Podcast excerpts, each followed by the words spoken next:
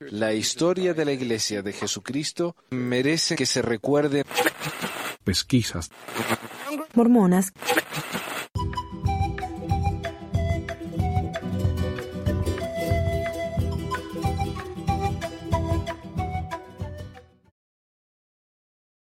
Micrófono. Oh, qué bien, empezamos bien. Hola a todos, bienvenidos al episodio 319 del 2 de octubre de 2022. Gracias a todos por estar con nosotros. Yo soy Manuel y acá tenemos con nosotros al señor Carlos. Hola. Eh, ¿Cómo le va? bien, bien. Bien, bien. Quiero ah, agradecer a Pedro en Patreon, nuestro nuevo sacerdote de Neor. Así que por favor, Pedro, eh, usa tu nuevo sacerdocio con juicio y prudencia. Quiero agradecer a Adriana y Reina por cuidar nuestro grupo de Facebook y WhatsApp. Y, por supuesto, gracias a Carlos por todo lo que hace ahí atrás de la cortina.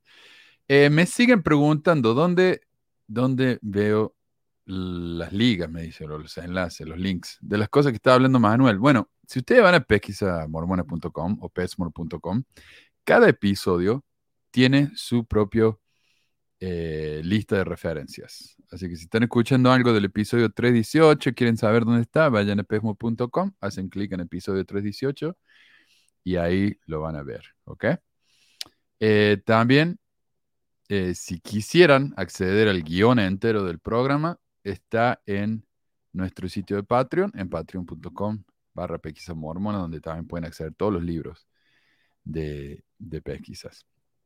Pero bueno, acá el amigo Carlos nos preparó una, un clip de la conferencia. Este es del, me imagino, del sábado, ¿no?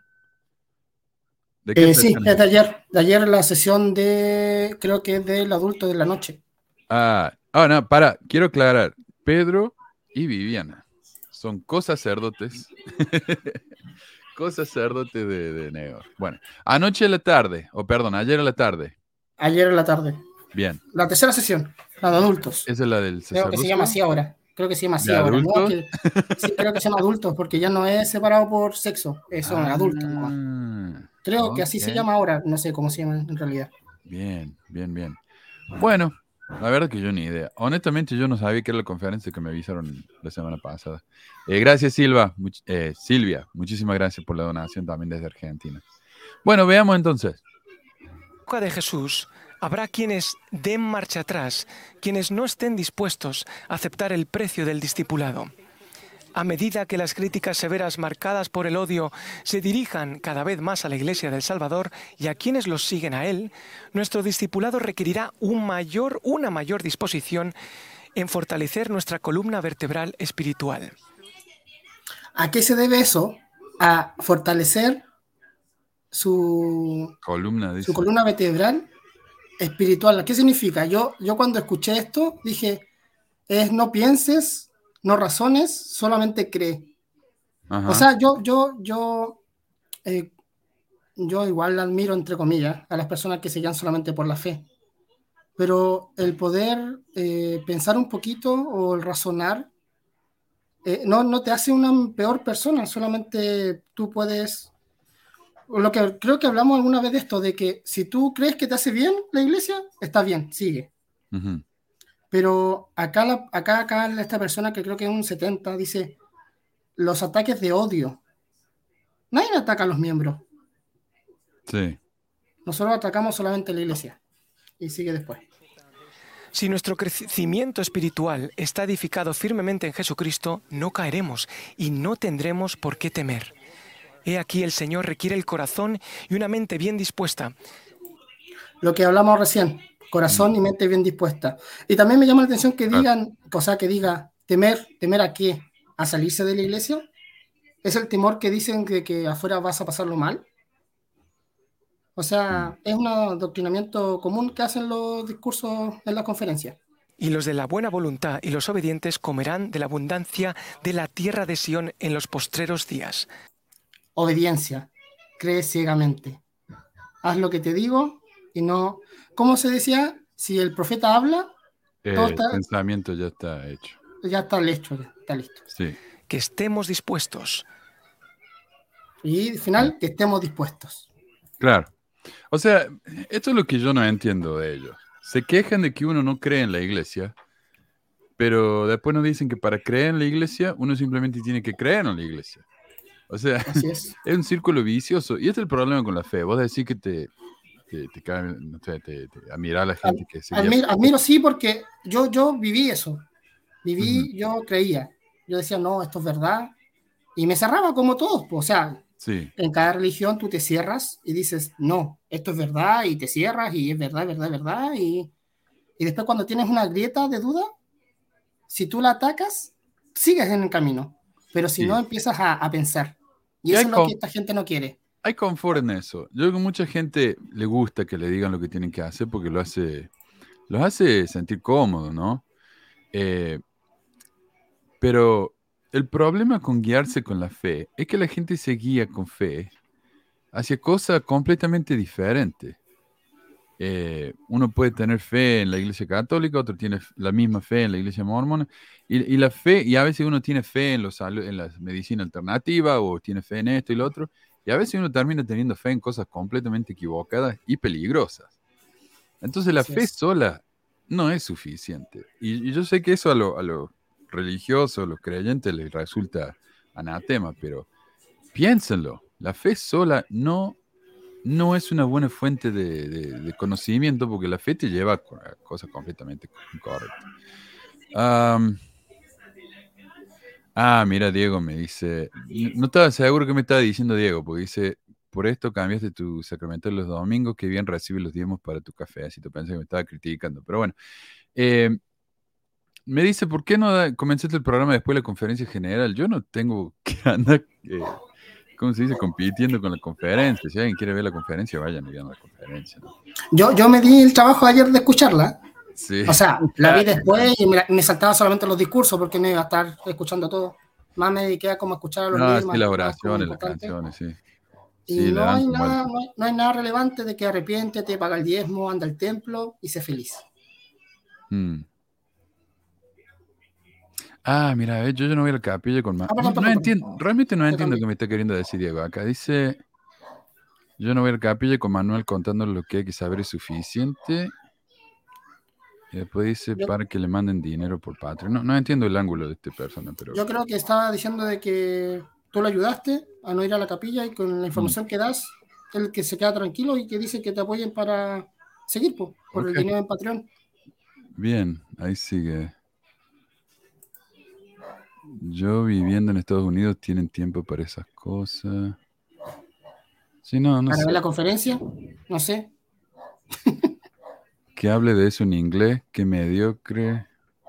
A nosotros qué nos importa la historia de estos tipos. Que no se supone que los busca sacar de ahí. Yo lo veo esto con... Sí, ¿viste? Nada, sí está criticando. Ah, ok. Sí, es por el cat. Claro, dice, mire, para usted es suficiente escucharlo a Manuel. Entonces, ¿para qué le andan Ah, ok. diciendo? El dinero queda colgando. Bueno, acá somos. Bueno, acá podemos respetar todo tipo de opinión, así que no vamos a hacer nada al respecto. Opiniones sí, insultos no. Eso ya no me. A eso yo no le tengo ningún respeto. Eh, bueno, pero gracias, gracias por eso, eh, Carlos. Vamos a tener que No, seguir viendo. también- si- Mira, Jorge, Jorge acá dice, si escucha, o sea, yo ayer escuché un poco de su discurso de la primera sesión, creo que al final habló sobre los abusos a mujeres, niños y creo que otra, otra cosa más, pero ellos, él habló de eso, entonces creo que había un caso de abuso, ¿no? De la hermana de él, no, de alguien, de un familiar de, Mm. de una... de una En realidad no sé quién es el tipo este.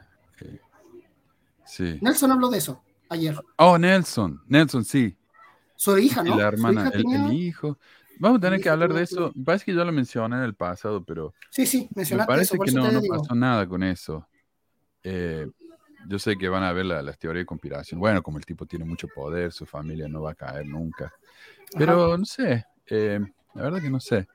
Ayer habló de eso, Nelson. Habló como 10 minutos. Pero es raro que hable sobre un tema en específico tan poco tiempo. Sí. Sí, bueno, y hay- Adriana, habría que ver de qué están hablando también, porque yo veo que, que muchos están hablando en, en Más Fe, Central del Libro de Mormón, de temas similares. Así que yo no sé si, si hay un enfoque, un trabajo así como en grupo de, de esto, ¿no? sí. Eh, vaya a saber. Acá acá dice Adriana que cuentan las mentiras con, con odio. Nosotros no estamos mintiendo. O sea, eh, es un punto de vista, o sea, eh, objetivamente es un punto de vista y si encuentran que no es correcto, bueno, no vean el programa. Claro, claro. eh, y me contaron que la conferencia en Chile, allá, eh, eh, Carlos, eh, hay un canal que parece que está muy mal, La red, la red, la se red. llama la red. Sí, lo tra- Y- están transmitiendo ahora la conferencia ahora, a las dos y media. Sí, y ahí es donde están transmitiendo la conferencia, me imagino, porque les debe ser bien barato. Y nadie lo ve. ahí. Nadie ve lo canal. es como que tienen que. Yo creo que ahora los mormones deben estar viendo el canal.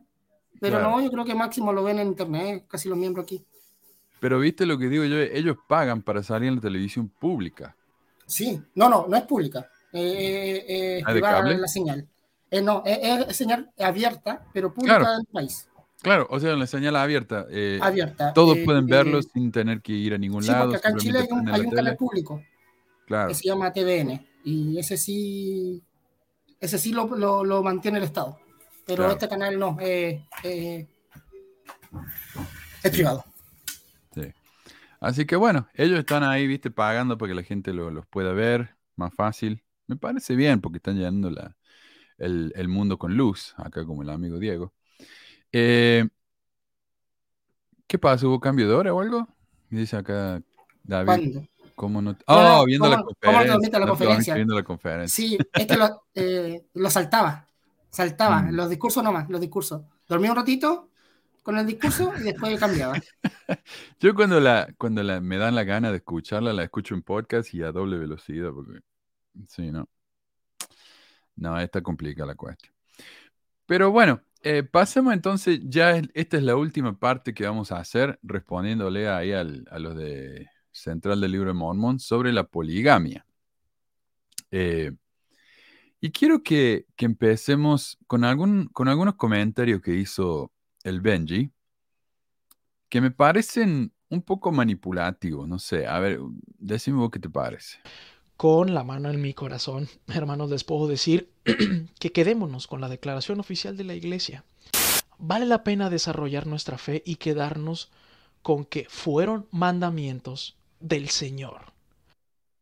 Esto es similar a lo que mostraste vos, ¿no? De, de la, de la conferencia. Quedémonos con que es verdad. Eso es lo que dice él. Sí. Eh, ¿Tienen, Quedamos tienen ciegamente. duda? ¿No tan seguro? Quédense con que es verdad. Mejor así. Sí. Eh, No, es que, es que la, es la vieja confiable, como se dice. Como, como que tienes que creer y no preguntar nada. Es como, yo creo en esto y listo. Más ya no, no seguir. sí, sí, sí. De- duden de su duda. Eh, ¿Cómo es que dijo el tipo este? Eh, bueno, sí, básicamente, quédense con que esto es del Señor y ya está. Bueno, y luego una señora le dice que ella está dispuesta a aceptarlo todo, porque esto obviamente, la poligamia, es la voluntad del Señor y esto nos dice.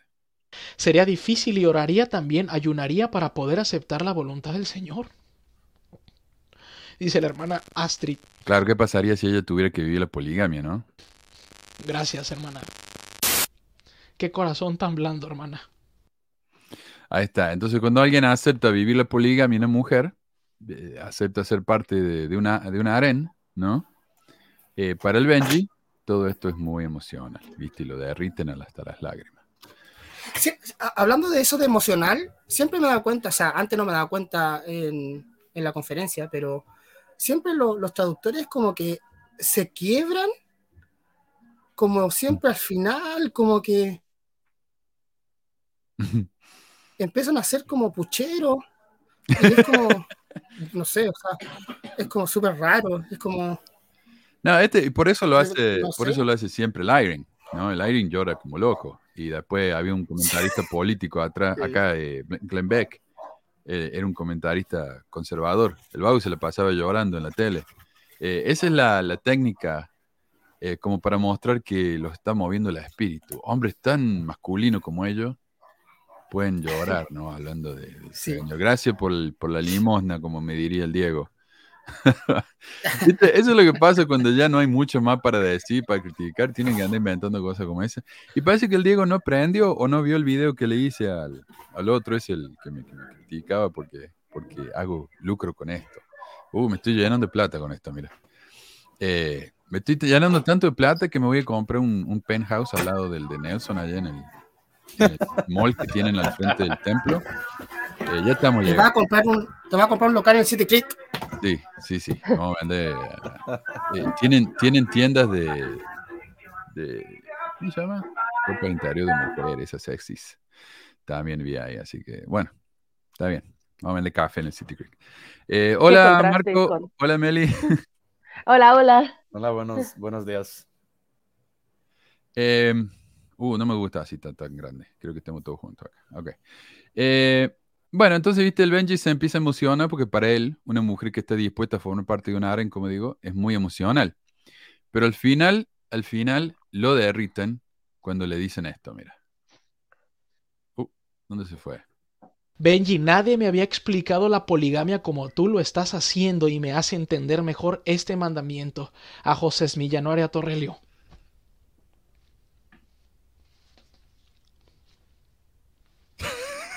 Gracias.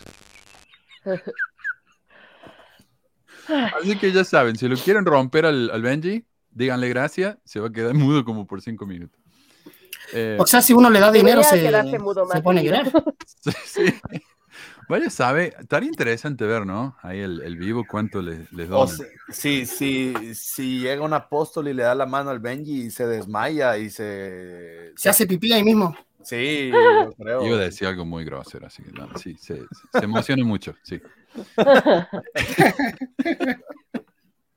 Creo que sí sabemos qué ibas a decir. Bueno, acá el, el Benji trata de limpiar ¿no? los nombres de Emma y Brigham. Y de Brigham yo tengo, hice ya un tema aparte, porque habla acerca de cómo Brigham ayudó tanto ¿no? a Utah. Y voy a mencionarlo después, porque no es específicamente sobre poligamia. Pero habla de, de Emma.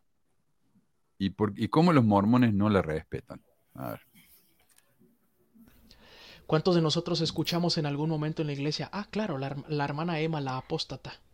Ahí viene la que no quiso seguir a Brigham Young. Hermanos, más respeto para Emma. Más respeto. Hijo de eso. Ahí va. Y es verdad que los mormones dicen eso. Yo lo he escuchado personalmente de gente que dice, no, bueno, Emma fue una, fue una, eh, ¿cómo se dice? Una apóstata. O sea, ella negó el espíritu y, abandonó la iglesia. Bueno, en realidad uno podría decir, no, el que abandonó la iglesia fue Brigham porque no siguió al hijo de José. O sea, los dos tienen su argumento, ¿verdad? No es que ella fue y se hizo satanista o algo así. Eh, pero me da gracia también que él pide respeto por Brigham y se queja de que nosotros lo atacamos tanto, pero el mismo Brigham la odiaba a Emma Smith. Eh, según el sitio de Fair, ah, este- esta cita la saqué de Fair, en la sesión de octubre de la Asociación General de 1866, Brigham Young hizo estos comentarios. O sea, desde el púlpito dijo esto de Emma. Hasta donde yo sé, Emma Smith es una de las mentirosas más malditas que conozco en esta tierra. Sin embargo, no hay nada bueno que me negaría a hacer por ella, si solo fuera una mujer justa, pero continuará en su maldad. Menos de seis meses antes de la muerte de José, él llamó a su esposa Emma a un concilio secreto, y allí le dijo la verdad y la invitó a negarla si podía.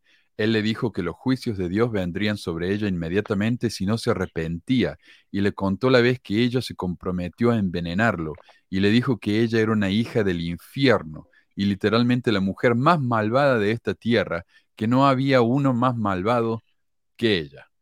Entonces yo diría, tal vez por cosas como esa, es que los mormones tienen un concepto tan bajo de Emma, ¿no? Eh, yo, Sí. a ver, dale.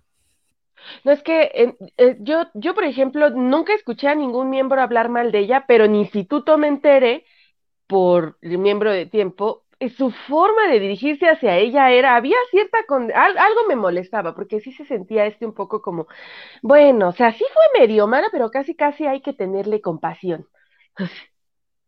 Ah, claro, hay que Porque, tenerle porque, ajá, este, así como pues este, casi casi quedó loca, ¿no? Poquito les faltaba para, para decir eso, era la, y, y, y este, este episodio de, del, del vómito que mencionas, también recuerdo así como una clase, no, no me acuerdo ahorita si fue en historia de la iglesia, creo que ese es un curso que se toma en tres partes, porque, pero pues obviamente hace el énfasis donde quieren, ¿no? Este, Y, y creo que ahí fue, pero, pero a mí personalmente no me tocó, así como que hablaran mal, mal de ella. No, porque eso es, es algo más, yo pienso, mano, que es más algo de estadounidense. Creo que acá en Latinoamérica, los miembros les falta mucho en Latinoamérica, nos falta, nos faltaba, o como quieran decirle, este, mucho conocimiento de la historia de la iglesia. Eh, yo, o sea, yo ni siquiera cuando estaba en la misión sabía eh, bien por qué Emma se había ido de la iglesia, cuáles eran sus razones, eh, y tampoco sabía, por ejemplo, de Oliver Cowdery, por qué había dejado la iglesia, por qué había sido excomulgado. ya lo había comentado que yo siempre pensé que, hey, ¿por qué? Pues Oliver Cowdery era el segundo elder de la iglesia, pero lo más seguro es que él hubiera sido el próximo presidente de la iglesia. Y me dio curiosidad y me investigué, pero en Latinoamérica yo creo que la gente no, realmente no, no, no conoce mucho el tema y ni siquiera, o sea, no sabe. Yo creo que hasta muchos piensan que Emma Smith, y me atrevo a decir que muchos piensan que Emma Smith murió en la iglesia de Brigham Young. Me atrevo a decir que mm, muchos miembros oh, latinoamericanos piensan eso. Saben. Ajá, porque no saben. Claro, Es probable. Sí, tiene sentido. Y, y, de Oliver, es que sabes que estoy tratando de acordarme de las, es que no es posible que yo haya graduado de instituto, que haya tomado esas clases y que no, no logre recordar este como el hilo. Sí, sí, sí es posible, sí es posible. Este, pero, pero es que el énfasis, además, recuerdo que que no era tanto en la historia. Ahora, pensándolo, es como si siempre la, historia iba de pasadita, pero el énfasis lo, lo, ponían en otro lado, ¿no? Este, en obediencia normalmente, o en el principio del evangelio que te quisieran enseñar. Y entonces realmente no, hay un énfasis por, por la historia real, sino la historia en la medida en la que yo te puedo enseñar lo que quiero. Mm. Sí, gracias, Diego. Te pasaste, mira, ahí Diego nos hizo una, una donación, una limosna para el, para el gileste. Gracias, maestro. Eh, bueno, eh, pero este tipo de narrativa, ¿no? Eh, yo sí lo escuché. Yo escuché cosas negativas de... A mí me sorprende cuánto sabía mi presidente de hombres jóvenes. Yo no sé dónde habrá servido la mm. misión o de dónde sacó estos datos, pero él sabía de la poligamia, sabía de Emma, sabía de la masacre de Mountain Meadow y siempre me contaba la versión limpiada, ¿no? Pero la iglesia ha tratado de arreglarla a Emma. Eh, Incluso los que la defienden tienen a verla como una persona que sufrió mucho, pero que no fue lo suficientemente fiel. En un artículo que la trata de desmitificar, ¿no? De un blog de un mormón, ya sea para bien o para mal, alguien comentó, soy como tú, creo que toda la retórica anti-Emma es demasiado acalorada y deberíamos reconocer por lo que pasó. Años en la pobreza, la mayoría de sus hijos murieron, luego descubrir que dos de sus consejeros estaban casados en, secreto con José, Luego la muerte de José y la pérdida de su posición cuando Brigham se hizo cargo. Eh, dicho esto, hay que reconocer su amargura hacia los santos, sus acciones como presidenta de la Sociedad de Socorro hacia la poligamia, etc. Si hubo una prueba, ella la falló y simplemente reconocer cuán difícil fue la prueba ignora cuántos otros la pasaron. Entonces, claro, gente como Helen Mark o eh, varias otras personas, viste, que, que, nunca dejaron la fe a pesar de que pasaron por pruebas como Emma. Emma fue demasiado débil. Básicamente lo que nos está diciendo. Eh, entonces sí, podemos tener lástima, pero al, final del día la, la, Emma falló, falló la prueba. También influye doctrina de convenios, donde hay varias, muchas escrituras donde, donde Smith habla a Emma y, y le la amenaza, ¿no? Que va a ser destruida. Vas, a ser, vas, a ser, vas a ser destruida si no obedeces y, y o escucha el consejo de tu esposo. Ese, ese claro. pero cuando hacía las cosas bien, era la elegida. Era una, ¿cómo, se, cómo le decían? Una dama. La dama elegida, sí, la dama escogida. ¿Eh? No sé. Eh, es el nombre que le pusieron a la película, incluso. Chosen Lady. Eh, acá dice, ¿quién fue? Mario, dice Emma, oh, perdón. Emma sabía, pero negó la poligamia hasta el final. Emma negó la poligamia en público, pero ella le permitió a José que tuviera esposas y creo que ella estuvo a favor de la poligamia como por dos semanas, hasta que cambió de opinión. Eh, permitió que cuatro de las esposas de José vivieran con ellos, las hermanas Partridge, eh, Eliza Snow y... Me olvido de la otra. Pero eh, sí. Y después no, a, las dos semanas se se cambió de opinión, las he hecho a todas. Ay, ¿qué pasó ahí? Eh, bueno, veamos. Yo no me acuerdo qué más dice acá. ¿eh? Son pocos los registros de las reacciones de Emma al matrimonio plural. No dejó ningún relato escrito por ella. Hermanos, ninguno. El sonido ese viene del, del micrófono de él. Todo lo que se dice de ella referente al matrimonio plural son de terceras personas, lo cual imposibilita al recrear sus pensamientos. José y Emma se amaban. Hermanos, ojo, José y Emma se amaban y se respetaban profundamente. En cuanto a su amada Emma, a la cual describió, dos puntos, como mi Emma valiente.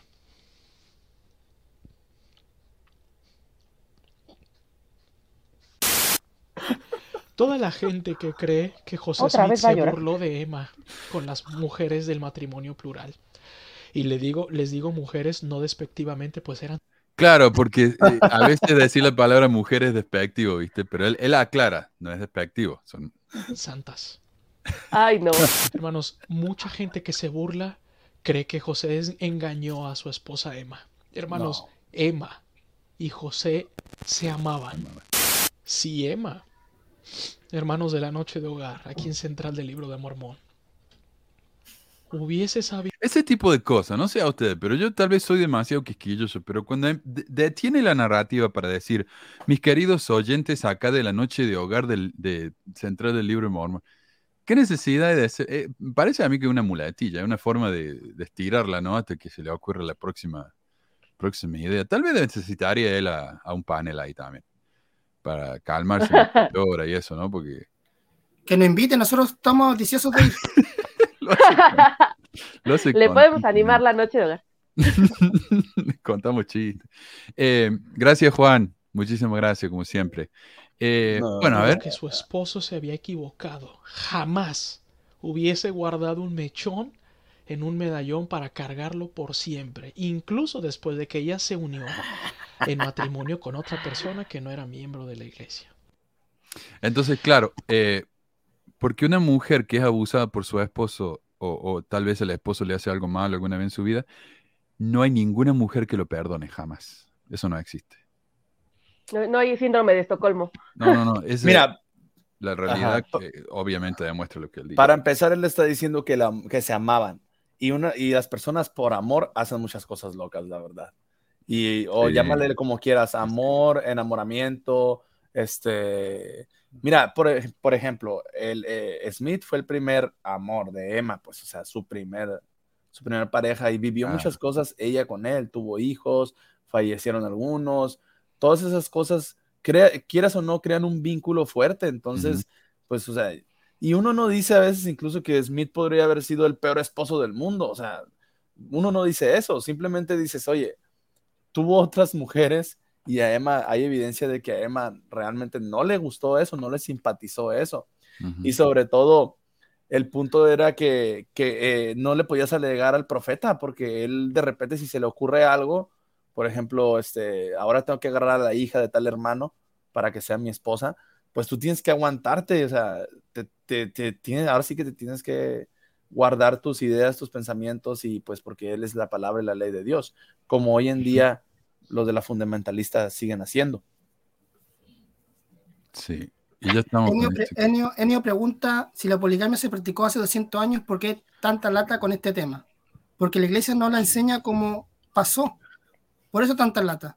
Porque nos enseña la mitad de lo que pasó Y- realmente. Y porque además en el fondo eh, la doctrina sigue, ¿no? En el cielo para los hombres va a haber muchas esposas, eso sigue, siguen esperándolo. Hoy, en 2022, las personas que van, o sea, hay hombres que de verdad están esperando eso, este, o sea, y, y eso da mucho del, del trasfondo, este, pues tan machista que la iglesia tiene, que no admite, ¿no? Ni admitirá, este, pero que está. Entonces, no, no es que es un tema que ya haya pasado, nada más que ya lo puso debajo de, de la mesa. Este, lo, lo escondieron un poco. Y, y es muy importante recordarlo y hablarlo porque es una de las cosas que le quitan eh, credibilidad a José Smith, a Joseph Smith. Entonces, claro que sí, o sea, siempre se va a volver al tema. Cuando dicen, ay, otra vez con el tema de la poligamia, pues claro que sí, otra vez, porque es una de las, de las tantas cosas que le quitan credibilidad al relato de Smith y su llamamiento profético, inspirado, o lo que sea. todos los detalles de esa práctica le restan esa credibilidad, esa veracidad. Entonces, por eso es importante siempre repasarlo. Y ellos le siguen y- dando también. Sí, sí, Sí, y, y iba a decir también, así como hay hombres que están esperando a sus esposas en la próxima vida, hay mujeres que cuando tú les preguntas, porque, porque a mí me tocó así de primera mano esta respuesta de, bueno, es que esas cosas las abren la siguiente y prefieren evitar el tema, porque en el fondo saben lo que, lo que significa, o sea, pero pues como la mete en conflicto con la fe ahí y pues la, la cabeza humana es medio rara, este, pues mejor eh, descarto, ¿no? Y ya me, me preocuparé, así de este es un problema para la yo del futuro, eh, que ya. Quiero ver Sí. esto de nuevo. Acá Dante dice, no veo ninguna feminazi quemando iglesias mormonas o siquiera quejándose un poquito por el machismo mormón. Eh, yo creo que Dante te, primero que nada, el término ese es increíblemente despectivo. Segundo, eh, sí que las hay. Quemando no, porque eso es ilegal. Pero acá, la femenina, en, en- feminista en, en Utah, al frente del, del templo, al frente de la oficina de la iglesia, eh, yo la veo siempre. Eh, el que vos no lo quieras ver es problema tuyo, ¿viste? Y, y si pudieras no referirte a ese tipo de cosas así tan despectivas, estaría bueno, porque Y también hubo un movimiento que se llamaba sacerdotes para las mujeres, ¿verdad? eh, ordenen a las mujeres. Y también, y por eso ya no hay eh, conferencias para hombres y para mujeres, sino es para adultos, lo que hablábamos al principio. Así que ahí está, Dante, ¿ves? Las feministas están logrando cambios. Ay, eh, Dante es la clase de hombre que hace desear a veces que de verdad hubiera, este, eh, se le pudiera hacer, o sea, que las mujeres de verdad fueran nazis, ¿no? Este, o sea, ¿Cómo creen ellos? este, de- despierta esos deseos asesinos. ¿no? Bueno, Bu- eh, a ver, iba a comentar algo antes de que se me olvide. Cuando, cuando el Benji dice que Emma y, es- y Joseph y José, José, amaban. este, se amaban, exacto, se amaban. A ver, precisamente entonces, ¿qué?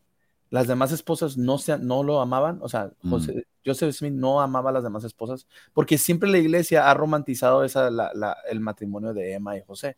Siempre los ha puesto en películas, medios audiovisuales, pero yo, uno de los argumentos que yo siempre utilizo es decir, pero bueno, a ver, si tú crees que la poligamia es real y que Dios la mandó, ¿por qué no le da su lugar a las mujeres que lo practicaron también? La gente, no, no sé cómo le llamarían ustedes, Manuel o eh, Meli, ¿por qué los miembros tienen esa costumbre de, de querer dársela de los que saben todo y cuando tú le das un argumento sobre eso, por ejemplo, la poligamia, ellos dicen, todas esas cosas yo ya las sé. Siempre, siempre me- a mí me me comentan mucho eso. Esas cosas no son cosas nuevas, son cosas nuevas, no estás descubriendo eh, algo nuevo, eso ya lo sabemos. Y, y yo he dejado a varios miembros, ahora sí que con el, vulgarmente con el hocico eh, cerrado, cuando les pregunto directamente, concretamente sobre el tema. Ah, bueno, entonces dime cómo se llamó la tercera esposa de Joseph Smith y qué fue lo que hizo. Ah, ah, ah. Ni sabe entonces- pronunciar el nombre. Entonces, a ver, ¿no estás diciendo que sabes sobre el tema? O sea, ni siquiera sabes cómo se llamó una esposa, cuáles fueron las características. Entonces, realmente no sabes del tema. Pero no sé si es un mecanismo de defensa de ellos que utilizan esa, esa frase de que, no, yo ya sé esas cosas, la iglesia no oculta nada y conozco eso. Entonces, no, les digo, la, la principal cosa que a mí me molesta es también por qué la iglesia, si tú crees que fue ordenado por Dios, no les da ese reconocimiento a esas mujeres que sacrificaron o no se sacrificaron, pero cumplieron con ese mandamiento tan importante. ¿Por qué la iglesia no las posiciona en el lugar donde deben de ser? Es, aquí Benji dice, es que José y Emma se amaban. Bueno, entonces el matrimonio plural que nomás amas a tu primera esposa y a las demás que son por puro, para, para puro objeto, objeto para tener hijos. O sea, ¿no las amas? Ujú. Y si las amas, ¿por qué no dices, no, es que también eh, Smith amaba a Fanny Ayer o amaba a Edith- Amo. a- Sí, ya vamos a ver esa cita. Amabas a todas. Ajá, pues porque eso es, claramente eso es algo que te pica. Ese- esa frase es que yo las amo, amé a todas y ellas Ujú. me amaban. Es algo que realmente como que, ay, crea ahí como que un poquito de... Yo creo que es parte de la inmunidad, ¿no? Se- Se ha oído tanto, o sea, se sabe, lo, sí, bueno, los miembros de mucho tiempo no conocen bien bien la historia, pero saben que hubo poligamia, sí se llega como a, mencionar quienes toman instituto también este, saben algunas cosas, pero digo, saben lo que la iglesia quiere que sepan, y eso produce que, o sea, es, eh, ¿quién decía, no? Que, que era como una vacuna. O sea, ya es un poco la reacción en, no, no, no, o sea, yo ya sé de eso, yo ya sé eso. Digo, yo estuve ahí en esa situación, así con esa respuesta. Cuando, cuando estaba en la misión, eh, creo que hubo dos momentos así que puedo, como que, que sentí que, que, si me metía mucho en ese tema, mi fe se iba a ir por el caño y entonces mejor no le moví. Uno fue cuando una de mis mejores amigas me escribió, este, siempre he dicho, ¿no? O sea, a mí salir del mormonismo me, me fue relativa, no tan traumático, entre comillas, o pude hacerlo porque siempre mantuve amistades fuera, este, y esas amigas me, me dieron este piso, ¿no? Eh, entonces ella, una de ellas me, me, escribió así de, oye, es que creo que hay una película de Mountain Meadows y me dijo así de, la vi, pero pensé, dije, le voy a preguntar a Meli, porque no, no puede ser así como lo pusieron, ¿no? O sea, ella, haberlo visto, y yo cuando me lo mencionó, o sea, recuerdo haber leído el correo y, y me quedé así como, medio me acordé de la clase de, de instituto en donde eran, no, sí, fueron los, los este, ¿qué, qué, qué tribu? Eran este, lo, los indios que bueno, o sea, cómo culparon a ellos, ¿no? Que es lo que en instituto te enseñan hasta la fecha. Este, y, y ahí, así como que, ah, sí, sí, no, no, yo luego te explico bien el tema. Eh, y lo único que yo recordé fue eso, fue, no, no fueron los miembros, este, eh, fueron los otros, ¿no? Que, que, recordaba haber visto en instituto. Y la otra, eh, en este, a ver, en, en las oficinas, haber entrado un, alguna vez donde estaban los asistentes, cuando me tocó estar en, en el distrito donde estaban ellos, este, y ver que tenía la compu abierta ahí y me asomé de metiche y vi que estaba abierto Family Search y estaba en la lista de esposas de José Smith, ¿no? Y recuerdo así, oh, el nudo en mi panza cuando viste fue así como, ah, ya había tenido algo de este tema y además eh, eh, creo que cuando estaba en la misión, no sé si ese año salió o por lo menos estaba de moda la película esta de M. Smith, este, justamente, y, y al final de la película le preguntan, ¿no? Por la poligamia, este, y, y ella creo que se queda callada en la película, ¿no? Así como que no, no quiere hablar de ese tema. Este, y entonces, pero la película está tan romántica, porque es lo que han vendido, ¿no? La idea, de nuevo, y lo, lo dijimos en el otro, es muy peligroso el, el, el nivel de, o sea, la iglesia sí se parece en un sentido muy real a Disney, el cómo quiere poner las cosas de repente o cómo les gustaría o cómo se las venden, al menos para las mujeres, cuando están mujeres jóvenes, les juro que es así. Este, y y entonces ya, así como que, ah, sí, bueno, o es algo incómodo, pero mejor no toco este tema, ¿no? Porque, de nuevo, este es un problema para yo del futuro. Ya lo entenderé en otra, en otra vida. Cuando en realidad, pues, pues hay mucha mierda y no, como mencionas, como, ah, los dejaste porque no sabes, o sea, eh, o sabes de, de, nuevo la versión de la iglesia y entonces cuando escuchas la verdad cruda y dura, pues es difícil de, asimilar. O sea, ya te das cuenta que la iglesia nomás dio a tole con el dedo para hacerte mesa. Yo suelo, yo suelo, bueno, desde, desde, desde antes, desde, tuve varias experiencias donde me han dejado callado muchas personas, no, la, no hablando de cosas de la iglesia, sino de otros temas, y desde ahí aprendí, empezando con mi mamá, ¿verdad? Con mi señora madre. desde ahí aprendí a que tú no, mejor si te preguntan algo, tienes la mejor respuesta, si realmente no sabes, es decir, no sé. O sea, no sé. Uh -huh. o sea, muchas veces fui ahora sí que muy reprendido y este, sabes que mejor quédate callado y di, alega demencia, di, no sé. Pero parece. Yo me acuerdo que... cuando tenía dudas, me decían, ¿eso te ayuda para la salvación o para uh -huh. tu exaltación? O era, no, eso se va a ver en el milenio. y yo no, quedo, bueno, tendré que esperar. Ah, pero esa es la otra cara de la moneda. La, esta cara de la moneda que yo digo es de los miembros que ellos piensan que no tienen ninguna duda porque saben todo. Porque como dijo Meli, han escuchado alguna vez el tema. Han, han escuchado alguna vez ese, ese, tema de la poligamia. Y yo, yo en la misión, cuando a mí me preguntan algo, algo al respecto, yo sí, sí, sabes que desconocemos mucho del tema eh, de la poligamia o algo. Nada más decía lo básico, como dijo Meli, lo que te han enseñado, pero generalmente no, no me gustaba entrar en una discusión porque sabía que no sabía mucho del tema. Entonces, pero sí hay miembros que rapiditos que dicen, no, este, tú, ay, eso esa, no estás descubriendo la Coca-Cola en el desierto y cosas así, utilizan frases de ese estilo, como diciendo, a mí qué me vas a decir, pues, yo ya conozco el tema. Pregúntale cosas concretas, puntuales y no sabe nada. Entonces realmente no conoces. Entonces, Be- Benji creo que aquí lo que él hace es que su, su, su discurso lo enfoca obviamente a donde él quiere, el romanticismo y a las cosas positivas, pero si tuviera alguien una contraparte ahí en su noche de hogar, probablemente le- lo pondría en jaque. Lágrimas de cocodrilo falsas, además. Quien se las crea. Sí. No te escuchas, Manuel. Te escuchas como que, como que estás haciendo así lip, lip sync. no sé qué están queriendo decir. Se nos ha llenado de, de antifeministas. El feminismo puede ser una de las causas de la soledad de los hombres. Ella me parece Ah. raro cuando el toco toco te dice Ahorita, ahorita no vamos a hablar de niñita feminismo. Meli. La niñita Meli, no sé, me parece un poco raro esto. Eh, no, La no falta YouTube Premium. Este es el que te dice niña. Sí, no. uf. Eh, yo no quise Ah. decir nada porque, bueno, buena onda el tipo, pero ya con este comentario ya me deja ver quién es. Eh, si alguien preguntó si hace falta YouTube Premium para donar, no, no, cualquiera puede donar. Y quería mostrar acá lo que decías de Meli de, de la inoculación. Esto fue en 2016. Elder Baller dio un discurso en el que dijo, damos vacunas médicas a nuestros preciosos misioneros antes de enviarlos al campo misional para que estén protegidos contra enfermedades que pueden dañarlos o incluso matarlos, dijo. De manera similar, por favor, antes de enviarlos al mundo, inoculen a sus alumnos brindándoles una interpretación fiel, reflexiva y precisa de la doctrina del Evangelio, las escrituras, nuestra historia. Fiel y precisa, o sea, no puede ser las dos cosas, porque si fuera fiel, tendría que ser una historia honesta, y no nos dan eso. Eh, no nos pueden dar esa historia porque no les viene bien. Eh, y por eso eh, el, el Benji nos cuenta la historia tal como él la cuenta, muy a media. A ver, por ejemplo, en este clip que vimos, que fue el clip más largo, dice que eh, no hay escritos de Emma, por lo tanto no podemos saber realmente lo que ella pensaba.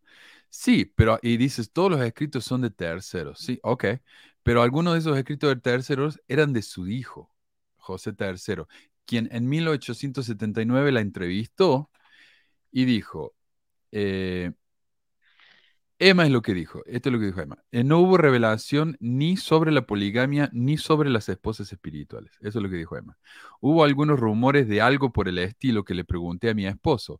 Me aseguró que todo lo que había era que en una charla sobre esposas plurales había dicho, bueno, tal sistema podría ser posible si todos estuvieran de acuerdo con él y se comportaran como debían, pero no lo harán. Y además era contrario a la voluntad del cielo. Antes de la muerte de mi esposo, no se enseñó nada similar a la poligamia o al matrimonio espiritual, en público o en privado, que yo sepa o haya tenido conocimiento. Pregunta, ¿no tuvo otras esposas además de ti? Respuesta, él no tuvo otra esposa más que yo, ni él, que yo sepa, las ha tenido. Su hijo José insistió, Joseph, ¿no mantuvo él relaciones maritales con mujeres además de ti? Ella respondió, él no tuvo relaciones impropias con ninguna mujer que haya llegado a mi conocimiento. Eso está en el libro Mormon Enigma, página 301.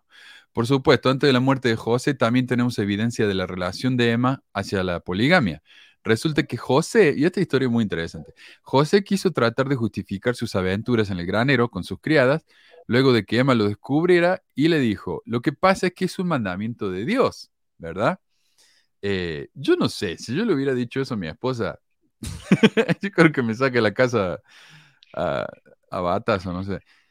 Y aquí está el detalle. Resulta que el tipo, José, era demasiado cobarde como para enfrentar a su mujer con esto. Así que mandó a su hermano Hiram. Y esto es lo que cuenta William Clayton. William Clayton, y tenemos varios relatos de William Clayton. Él fue el que escribió acerca de la, de la traducción de José de las planchas de. ¿Cómo se llama la?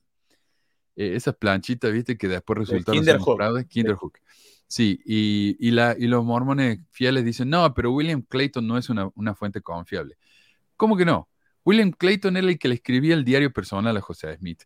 Y de los escritos de William Clayton tenemos al menos dos secciones de Doctrina y Convenios. Yo no sé, me parece a mí que, o sea, las palabras escritas de Clayton se convirtieron en escritura eh, mormona. Así que me parece a mí que él es confiable. Bueno, él escribió en su diario, y él estaba ahí, ¿no? En la mañana del 12 de julio de 1843, José y Hiram Smith entraron en la oficina.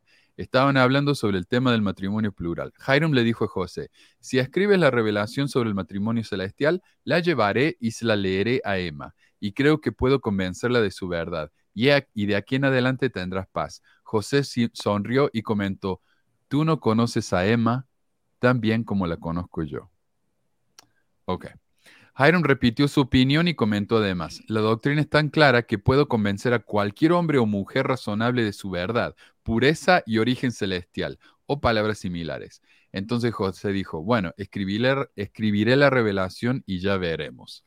Luego me pidió a Clayton que buscara papel y me preparara para escribir. Hiram le pidió con mucha urgencia a José que escribiera la revelación por medio del Urim y Tumim, pero José en respuesta dijo que no era necesario porque conocía la revelación perfectamente de principio a fin. Jo- José y Hiram se sentaron y José comentó a dictar la revelación sobre el matrimonio celestial y yo, o sea, William- eh, Clayton, la escribí, oración por oración, mientras él dictaba. Brian Hells, el apologista mormón de la poligamia José, cuenta el resto de la historia. Hiram luego tomó la revelación para leérsela a Emma, o llevó la revelación. José permaneció conmigo en la oficina, mordiéndose la uña, me imagino yo, eh, hasta que Hiram regresó. Cuando regresó, José le preguntó cómo le había ido. Hiram respondió que nunca había recibido un reto más severo en su vida, que Emma estaba muy amargada y llena de resentimiento e ira. José comentó en voz alta, te lo dije, no conoces a Emma tan bien como yo. José luego guardó la revelación en su bolsillo y ambos salieron de la oficina. Mm, Yo nunca había leído ese. Cuando. José dice no la conoces tan bien como yo, lo que le está haciendo, le está advirtiendo a Hiram que Emma va a reaccionar mal. Cuando Hiram dice nunca me retaron tan severamente en mi vida y Emma está llena de ira, José vuelve a repetir lo mismo. En otras palabras, José está diciendo que Emma es una mujer llena de ira y con un carácter terrible. Pero Benji se la pasa diciendo que se amaban, que José la admiraba, solo tenía cosas buenas para decirle. Pero. Pues es que no me imagino cómo reaccionaría un hombre si una llega y le dice, oye, ¿qué crees que me dijo Dios?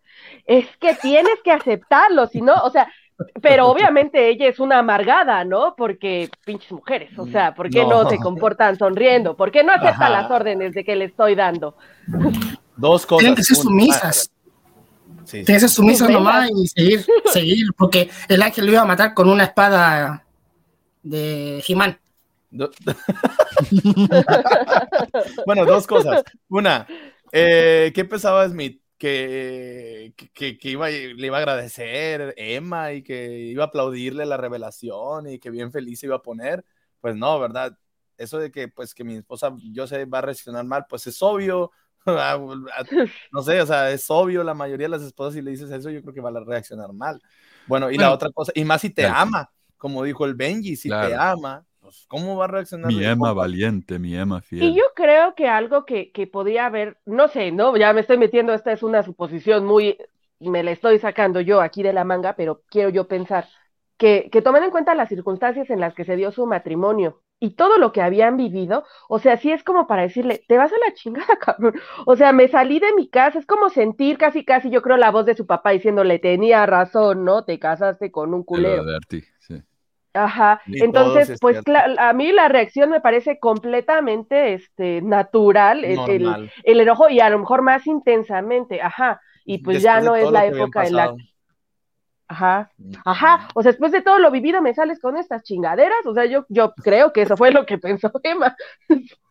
sí. Y, y la otra cosa era, yo no había leído nunca ese relato, Manuel, gracias por compartir de, de, de esa, de Clayton, pero cuando lo estabas leyendo me acordé como de la escena de la, de la serie de Por Mandato del Cielo, de Under the Banner of Heaven, cuando están haciendo la revelación, que el hermano está como, espera, me dejas escribir la revelación, y que entre los dos hermanos están haciendo su revelación, ¿no? Y que dice el otro, el otro le está dictando y están escribiendo y la imprimen y dice, ya está, ya está, aquí está, tenemos la revelación. Así igualito Sí. lo plasmaron eso, así, yo creo que, no sé si habrán leído ese, ese relato, pero es, es, es así, ¿no? Como tal cual, como que yo voy a meditar y se me vienen las palabras en mi mente y tú escríbelas. que le toca decir.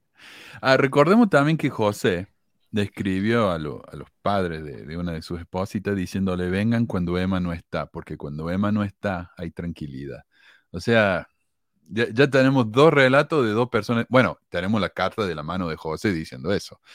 Eh, por ahí un interesante comentario que dice que la nueva versión limpia de Emma, que está vendiendo la iglesia hoy en día, es producto de su intento de mostrar a José como un marido ejemplar y amoroso y quien vivía en un hogar ideal con una esposa buena, tierna y sumisa, pero como ya vemos, esto es muy, muy lejos de la realidad. Así que, no sé, Benji. Pero no se acuerdan que cuando en, la- en una película de la iglesia él salía pegándole a una alfombra, Eso, mero, yo también un iba a hermano- mencionar exacto eso. un, un hermano le pregunta por qué, y creo que le dijo, tengo, ¿cómo? tengo que ser bien, Uno tengo que no ayudaba a su esposa. para- Ajá, y para ser, ser así en la eternidad, y así como, ay, él ayudaba, y después tenía como cinco esposas más allá. No, pe- pero le dice, le dice, hermano, si una mujer ah, no quiere, o sea, si un hombre no está dispuesto a ayudar a su esposa aquí con los quehaceres, ¿qué le hace pensar a ese Ajá. hombre que ella lo va a querer por la eternidad? Algo así le dice. ¿no? Ajá, sí, se puso súper de moda esa frase entre, Y- entre mormones, ¿no? Ajá, y la siguiente escena es el, el, el, el, el tipo en su casa, también limpiando, también limpiando la alfombra, también como que hace caso al consejo del, del profeta. Pues. Es que era el profeta. Sí, sí, sí, hace caso. Entonces, pero no dicen los otros consejos, ¿no? Como que, hey, este, me- mete mujeres a tu casa. O sea, mete No, había, un, co- había un comentario. Si un hombre mete más mujeres en tu casa, ¿para qué lo querrías por la eternidad? Mm. Había un comentario que decía que el profeta mandó a su hermano, o siendo el profeta, vidente y revelador, mandó a su hermano a decirle a Emma. Sí, O sí, sí, sea, fue lo que leyó el- Manuel. El miedo, Adriana. el miedo era, era gigante entonces. Sí, sí, Sí, fue lo que leyó Manuel de que mandó a, a Jairon, ¿verdad? Jairon. a leer. al- a, a- a que le dijera a Emma de la revelación. Y es, es, es curioso, por ejemplo, lo que ya lo habíamos hablado de que la revelación se escribió también a- años después, ¿no? Se publicó Ujú. años después. Y si, te- si se van a la página de la iglesia, dice que lo leímos en el, en el, en el programa pasado, que la relación con Fanny Alger, que fue una especie de matrimonio plural primitivo. Y me encanta cómo se sacan esos términos que yo cuando era miembro, o sea, ni de ahí, o sea, esos nunca lo vas a encontrar en ningún manual de la iglesia ni nada, pero ya se está publicando cosas así como excusas. ¿Qué es un matrimonio plural primitivo, verdad? Entonces, eh, se, se- se sacan esas, como esos, no, se selló, ah, se le dio sellamiento en muerte como una restitución a sus derechos, eh, cosas que sacan únicas, que nunca, o sea, se supone que no se pueden hacer y que Sí. al parecer sí se puede hacer. Todo se puede hacer mientras diga el presidente de la iglesia o alguien, no Mm. sé. Sí. Bueno, pasamos a la próxima sección, pero antes quiero darle gracias acá a Jafet de nuevo, que ya nos dona por Patreon, Jafet, y acá también, muchísimas gracias. Pero quería, quiero que me ayuden con el comentario de Descifrando el Mormonismo. Dice, Manu, mándale un saludo a la gente en Brasil, allá as- asisten a tu canal, diles, y no sé cómo se pronuncia esto. Es Uy, Oi, gente, tudo bem, tudo bom, Oishanchi. A ver, Oishanchi, to the bone. tudo bom. Discúlpame, no, Oye, gente, no sé nada. ¿Cómo, oye, gente, todo bien? Oishanchi, Ok. Es como, ven, ven, chuchuca. Bueno, hola. Hola a todos en Brasil. Muchas gracias. Eh, Yo sé que después de que empecé el programa me di cuenta que pesquisar en portugués significa buscar. Así que muchos venían pensando que este era un programa brasilero. Así, bueno, Oh. disculpen ahí. Eh, bueno, veamos entonces el, el video que hice acerca del Benji hablando de Fanny específicamente. Les voy a contar la historia como si mis hijos estuvieran aquí presentes y como si alguien que no fuera miembro de la iglesia eh, tuviera que entenderlo de manera muy sencilla. O sea, nos va a hablar como si fuéramos niñitos, como si fuéramos estúpidos. Eh, y yo lo no- y ya me di cuenta con la voz que usa y el tonito que usa, ¿no? Tiene un desprecio así. Pero lo que les quiero decir es lo siguiente, y es algo muy bonito y es algo muy espiritual. Ujú. Cuando. José Smith hace eso, hermanos, José Smith era una persona buena. Ah, Ya había visto a Moisés, a Pa- al Padre Celestial, a Jesucristo. me había olvidado de mira, mira. Ya había visto a Elías, ya había visto a mucha gente. Hermanos, y no iba a defraudar al Señor. ah, Hermanos, wow, en el serio que. profeta José Smith manda a hablar al tío de Fanny Alger. Oh, acá está la El tío, historia. el tío de Fanny Alger escucha al profeta José Smith y el profeta José Smith, con mucha discreción, le dice a su tío, el Padre Celestial Yo quiero que noten ese tipo de cosas que agrega él, ¿ah? Con mucha discreción, ¿ok? me ha mandado a tomar a Fanny como mi esposa. No se recibe de mala manera de parte del tío y recibe una encomienda del profeta. Yo, hermanos, les estoy contando el cuento. Como una historia, ¿sí? Este, el- me refiero a cuento no algo, no como algo despectivo, sino Nada como una crónica. El tío de Fanny Alger obedece a- al profeta José Smith, quien le manda ir con el padre de Fanny Alger, Mm. como debería de ser. El padre de Fanny Alger, hermanos, ¿cómo creen que reaccionó? Dijo, yo no tengo ningún problema. Si el Señor le ha revelado al profeta José que él debe de tomar a mi hija como esposa, adelante, pero vayan y platiquen con mi esposa y que ella tome la decisión. La mamá, hermanos, dice, es una honra y es un orgullo que el profeta José Smith y el Señor escojan a mi hija. En este momento se acaban los rumores soeces. Jaque mate. En ese momento, hermanos, se disipan los chismes y las vulgaridades que se han dicho en cuanto a este tema que nos duelen.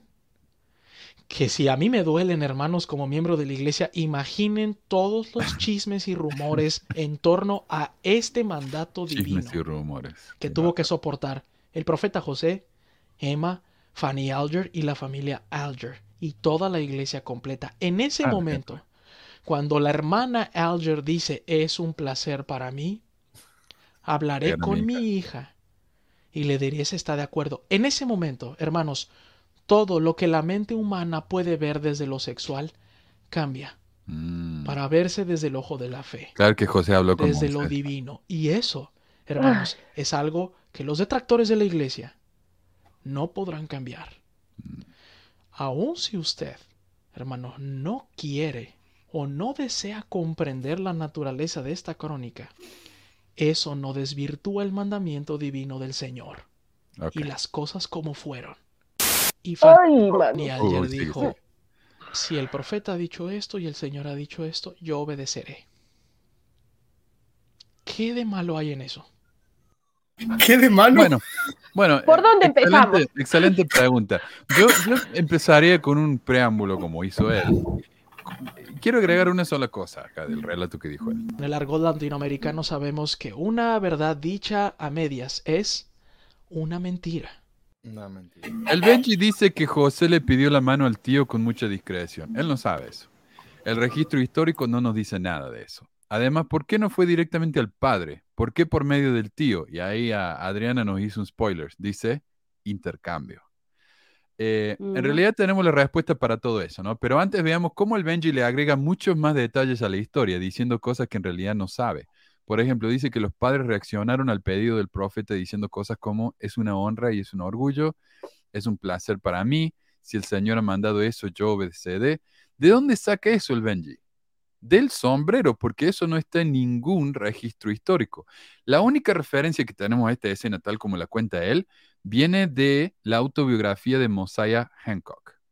A ver si puedo hacer el árbol familiar acá.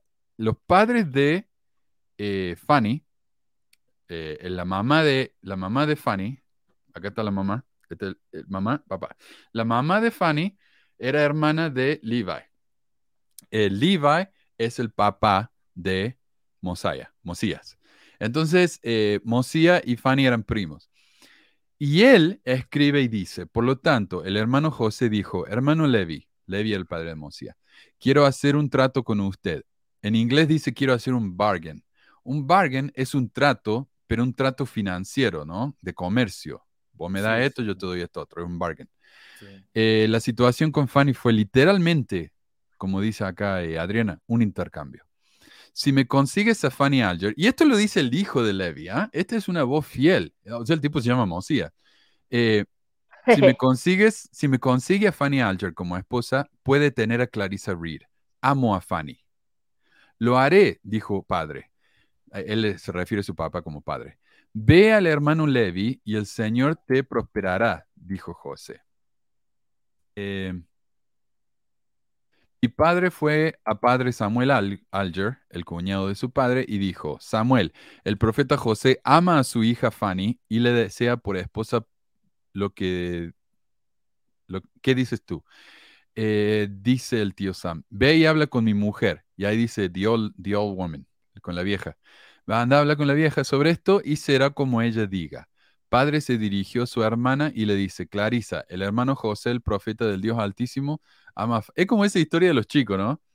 Eh, quiero un pez. Bueno, te puedes tener el pez, pero me tenés que conseguir esto otro. Ah, bueno, bueno, eso otro tenés que... Así, ¿no? Parece una de esas historias. Bueno, anda a hablar con, con- con mi esposa. Eh, ¿qué dices? Dijo ella, ve y habla con Fanny, está bien por mí. Padre se acerca a Fanny y le dice, Fanny, el hermano José, el profeta, te ama y desea que sea su esposa. ¿Será su esposa? Yo lo seré, Levi, dijo ella. Padre llevó a Fanny a José y le dijo, hermano José, he tenido éxito en mi misión. Padre se la dio a José, repitiendo la ceremonia tal como José se la dictaba. En ningún Se momento dio, suena dice, como si "Es fuera un- una vaca. Claro, en ningún momento dice "Fue- es un honor, estoy orgulloso de esto, nada de eso. Todo eso lo inventó el Benji.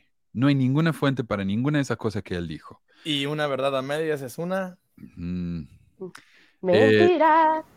Todd, Todd Compton. No, acá tenemos que En hacer. el argot latinoamericano sabemos que una verdad dicha a medias es una mentira. Repitamos Agrega. todos. Él le ha agregado a la, a la- a la Ven. historia. Eso no es una verdad media, es una verdad. eh, Ese es un cuento. ¿no? O sea, hizo bien al llamarlo, estoy contándoles el cuento, cuento. porque se inventó un cuento. Sí, sí, es un cuento bien inventado y maquillado. Pero sobre todo Esas cuando dice, les voy a hablar.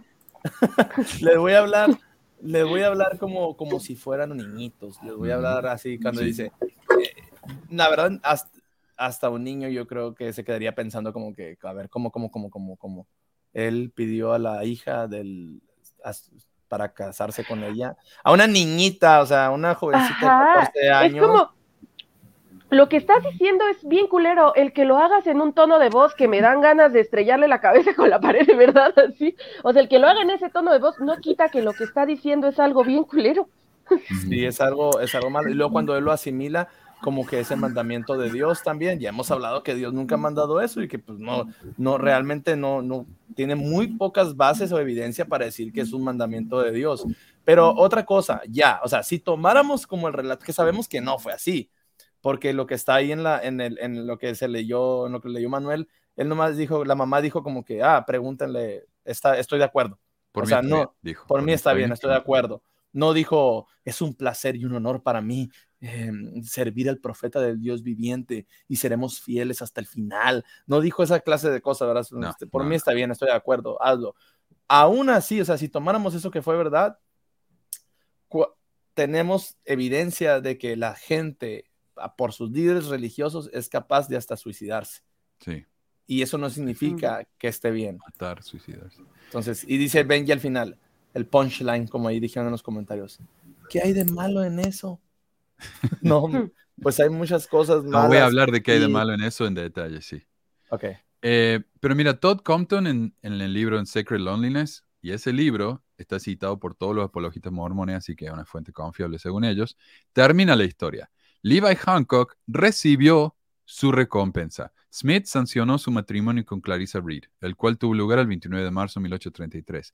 La narración de Mosiah sugiere que el matrimonio Smith-Alger ocurrió primero, por lo que José probablemente se casó con Fanny en febrero o marzo de 1833, cuando ella tenía 16 años y él tenía 27. Y yo he escuchado en el sitio ese mormonr.org o algo así, tratan de arreglarla diciendo, bueno, no sabemos exactamente en qué año fue porque no hay registros. Eh, Fanny podría haber tenido entre 17 y 19. Y después de ahí en adelante, cuando hablan del matrimonio, simplemente dicen que ella tenía 18. Pero no hay ninguna evidencia de que tuviera 18. Ella tenía 16. Ana Eliza continúa. En consecuencia, fue una gran sorpresa que la gente se enterara de que la hermana Emma había hecho a Fanny, había echado a Fanny de la casa durante la noche. Se consideró que ella, Emma, sin duda debió haber tenido una muy buena razón para su acción. Gradualmente se susurró que el amor de José por su hija adoptiva no era de ninguna manera un afecto paternal, y su esposa, al descubrir el hecho, inmediatamente tomó medidas para poner a la niña fuera de su alcance. Este mismo patrón se repitió cuando las hermanas Partridge, niñas contratadas en la casa de José Nabu, se casaron en secreto con él y luego fueron expulsadas por Emma, quien también supuestamente expulsó a Eliza Snow repentinamente de su casa. Entonces esas son las cuatro esposas que vivieron con José. Pero Emma nunca eh, eh, estuvo de acuerdo con que eh, José viviera con Fanny como, como en matrimonio. El padre de Annie, entonces claro, dicen, José, eh, Emma vivió con cuatro de las esposas de José. Claro, pero ella no sabía que estaban casados. Ahí está el detalle, ¿no? Cool.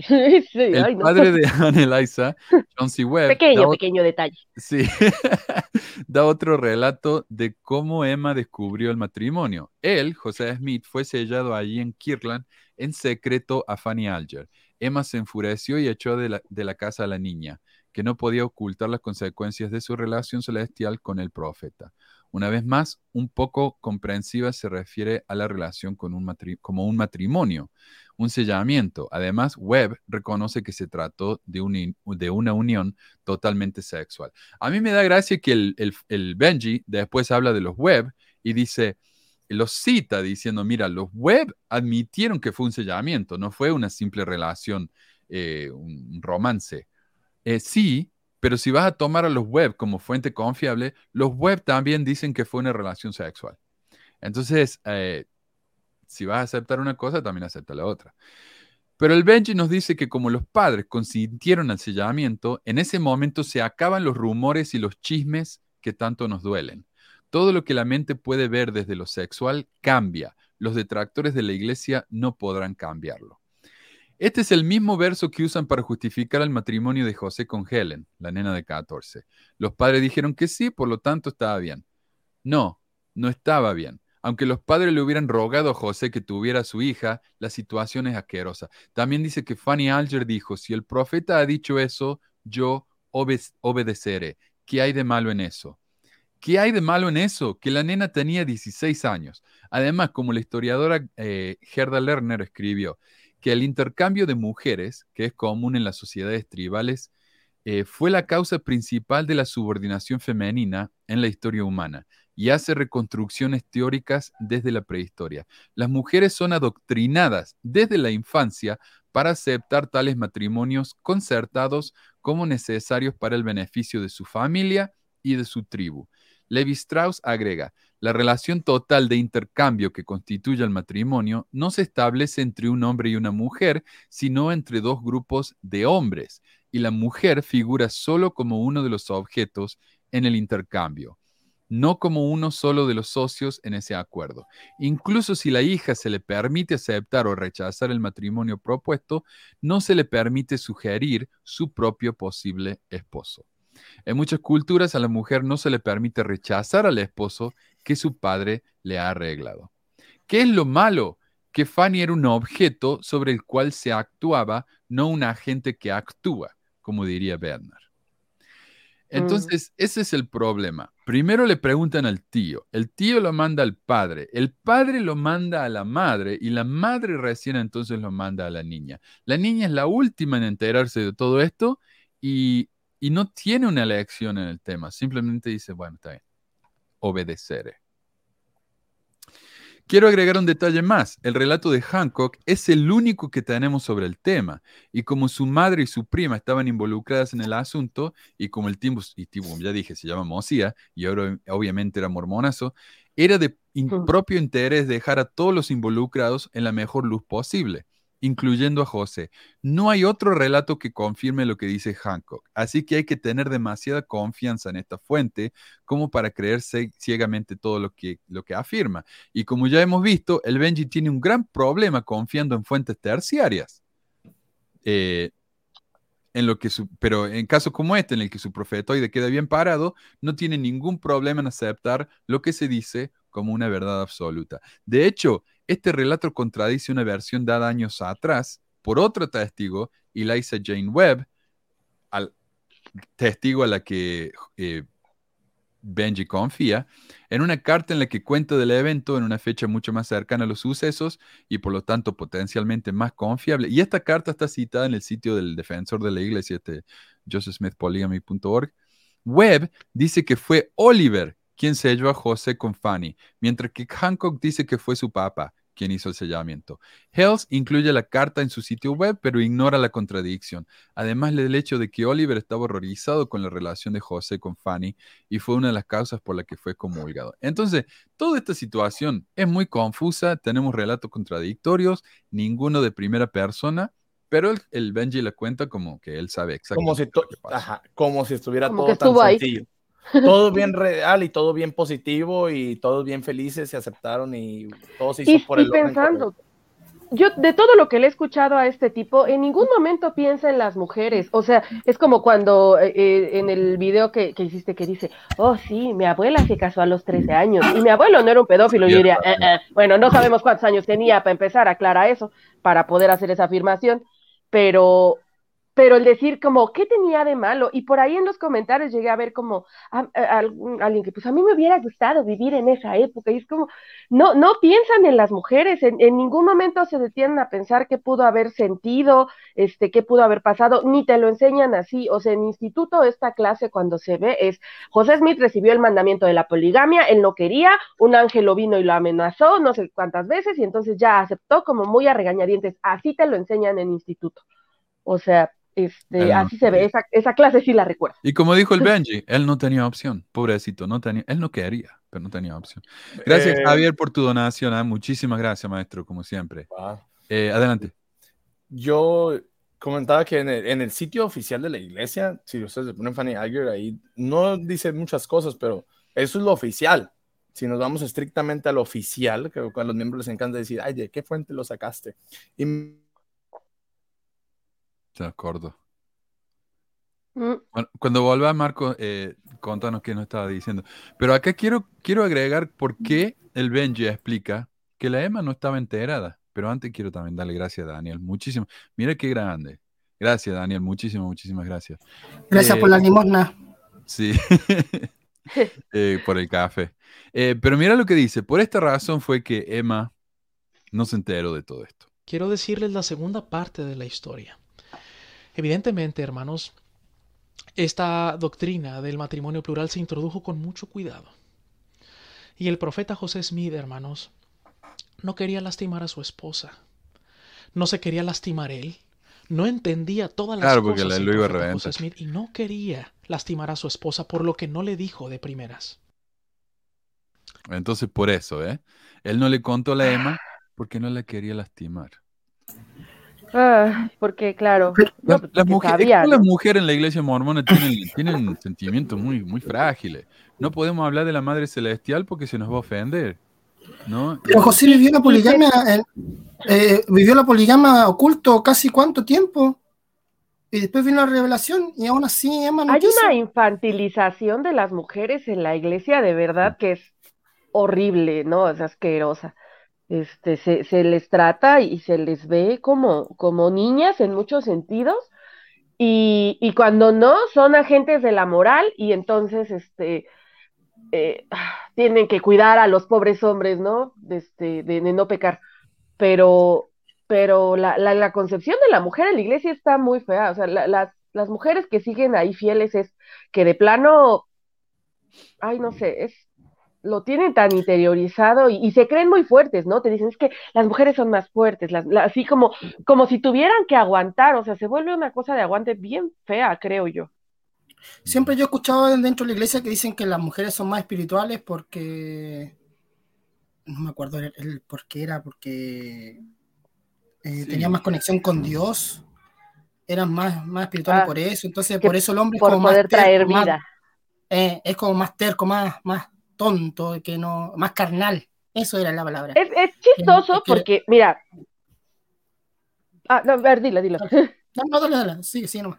Ah, no es que decir, justo en la teoría feminista, o sea, don- cuando se habla de esta parte de, de las mujeres, es el, el- lo que leyó Manu ahorita es, o sea, la, bueno, las mujeres han sido tratadas como objetos este, por su capacidad de parir, o sea, la, la, la, la capacidad de tener hijos, ¿no? Y entonces todas las leyes que las religiones han hecho, ¿no? Ha tenido que ver con hacer crecer imperios y entonces necesitamos controlar cuántos hijos se tienen, entonces necesitan controlar a las mujeres, el saber de quién son los hijos, o sea, siempre hay esta, esta situación, pero ahorita me, me, me llama la atención cómo la iglesia lo romantiza y entonces es justamente las mujeres son más buenas porque las mujeres están más conectadas con Dios, porque son las que pueden tener hijos, las que, las que crean vida este, eh, eh, en su útero y entonces este, ahí este, es el motivo por el que se les exige más. O sea, a veces la moral pareciera que solo está en términos de, de para las mujeres, ¿no?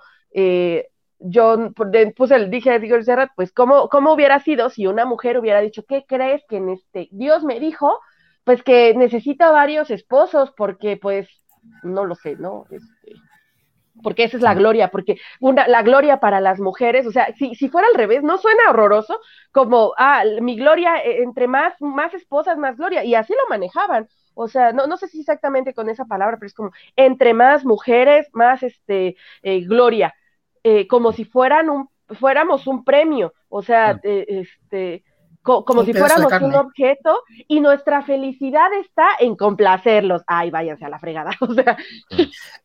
Es que, es que siempre enseñan lo mismo. O sea, la mujer dentro del hogar tiene que siempre escuchar al marido. Lo que dice el marido se hace. O porque ella no tiene voz ni voto. Ella solamente es para criar, enseñar a sus hijos y ir los domingos a la iglesia. Más no hay lo que yo noto también es que en el templo cambiaron, ¿no? Eso de que las mujeres tenían que usar velo y las mujeres, eh, ahí volvió Marco, y las mujeres eh, tienen que obedecer al marido como el marido obedece a Jesucristo. Eso ha cambiado, pero si consideramos que eso es, ¿por qué lo cambiaron? Porque se dan cuenta que suena horriblemente machista, eso ya no, no puede ser, ¿no?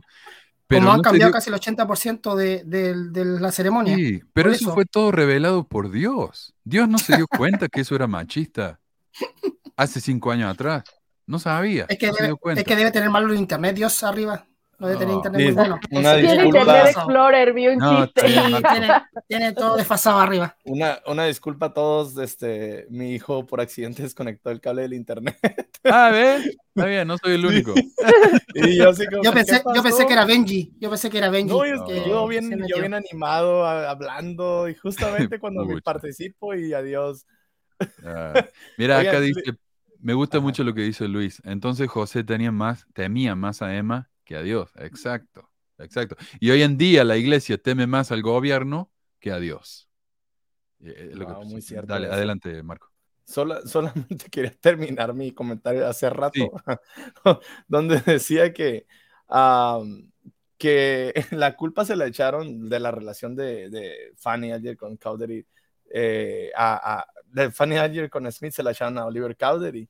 Y aquí en la página oficial de la iglesia dice, algunos afirmaron que Oliver había oído a José confesar que había tenido relaciones extramatrimoniales con Fanny Alger.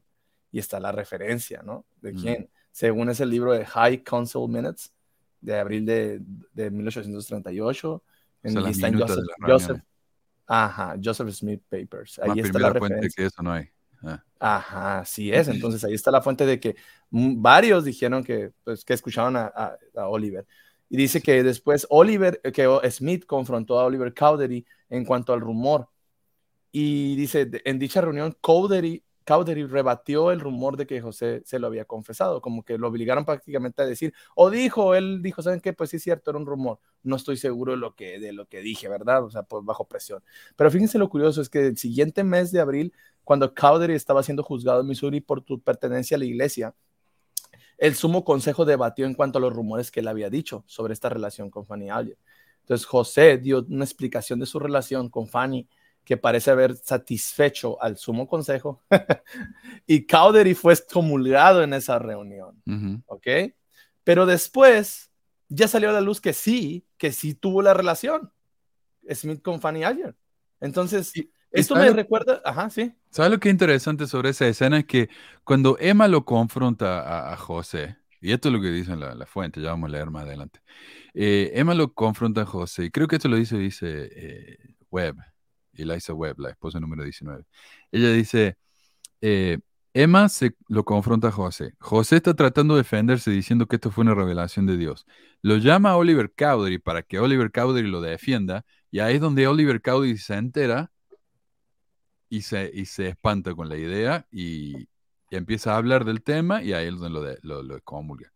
Porque cuando vos te enteras lo que hizo José mientras te calles, no hay problema. En cuanto empezaste a hablar, te echan, ¿no? Te mandan a los Danitas.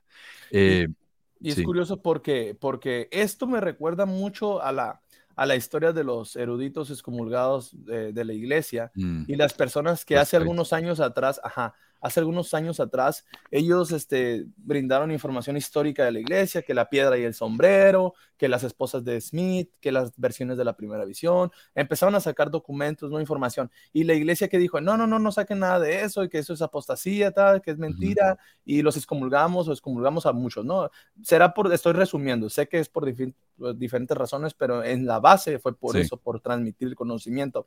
Y ahora recién, y ya la iglesia eso es normal, y dice, ah, no, fíjense que lo que habían dicho aquellos que excomulgamos eh, sí era cierto. Entonces tú te quedas como que, ah, caray, entonces, ¿por qué lo hiciste? O sea, ahí Vamos a hablar de uno de estos ejemplos acá en un ratito, sí. Es lo mismo, la misma forma de, de, actuar de la iglesia en el pasado que, que, ahorita en el presente. Y a mí me, la gente cuando me dice, no, es que esas eran cosas del pasado, es que la iglesia iba empezando y tenían que, eso ya no pasa hoy en día. Realmente hoy también el actuar de la iglesia tiene muchas cosas iguales que al pasado. Entonces, y la otra cosita que les iba a comentar rápido era como, y otra vez vuelvo al tema de la luz del mundo, pero cuando dicen que los papás aceptan, o sea, con, con todo el amor, Benji dice, con toda la devoción, y, y, y, si la mamá dijo, en ese momento, si la mamá aceptó y dijo que era un honor para ella, que su esposa se casara, su, su hija de 14 años se casara con un hombre casado, que era el profeta de Dios, lo dijo con tanto poder que eso ya terminaba el debate y que las calumnias y no sé qué. Bueno, comentarios de la luz del mundo hacia Nazón Joaquín, su profeta enjuiciado por trata de, menores y pornografía y todo, muchas cosas que ya sabemos que es culpable, ya está la evidencia ahí. algunos comentarios. Le esperamos, honorable Dios. honorable, honorable. Salve a la Increíble. Dios cuidando a su apóstol. O sea, está en el comunicado, honorable, honorable Nazón Joaquín, honorable, seguimos unidos, seguimos seguros en su bendita elección. Le esperamos, apóstol. Muchas mujeres, ¿eh? Están comentando muchas mujeres.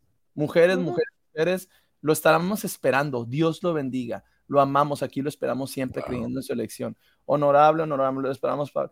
Y así, o sea, todos, o sea, ahí fácil, yo creo que hay a ver cuántos comentarios hay, no sé, pero como más de 500 comentarios adulándolo y diciendo pues que Dios está con él y que Dios bendiga al gran apóstol Nazón Joaquín, valiente guerrero. O sea, estamos ahorita en una 200 años después de Smith, un poquito menos de, todo lo que ha pasado y pasan estas cosas.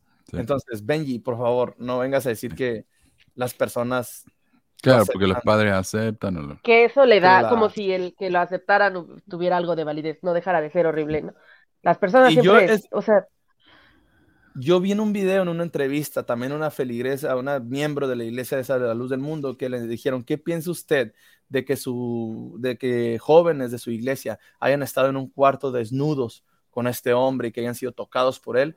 Y ella dijo que, así dijo, es una bendición que nuestros jóvenes y nuestros niños hayan sentido el tacto del profeta de Dios. Entonces, entonces ese nivel de, fanatismo.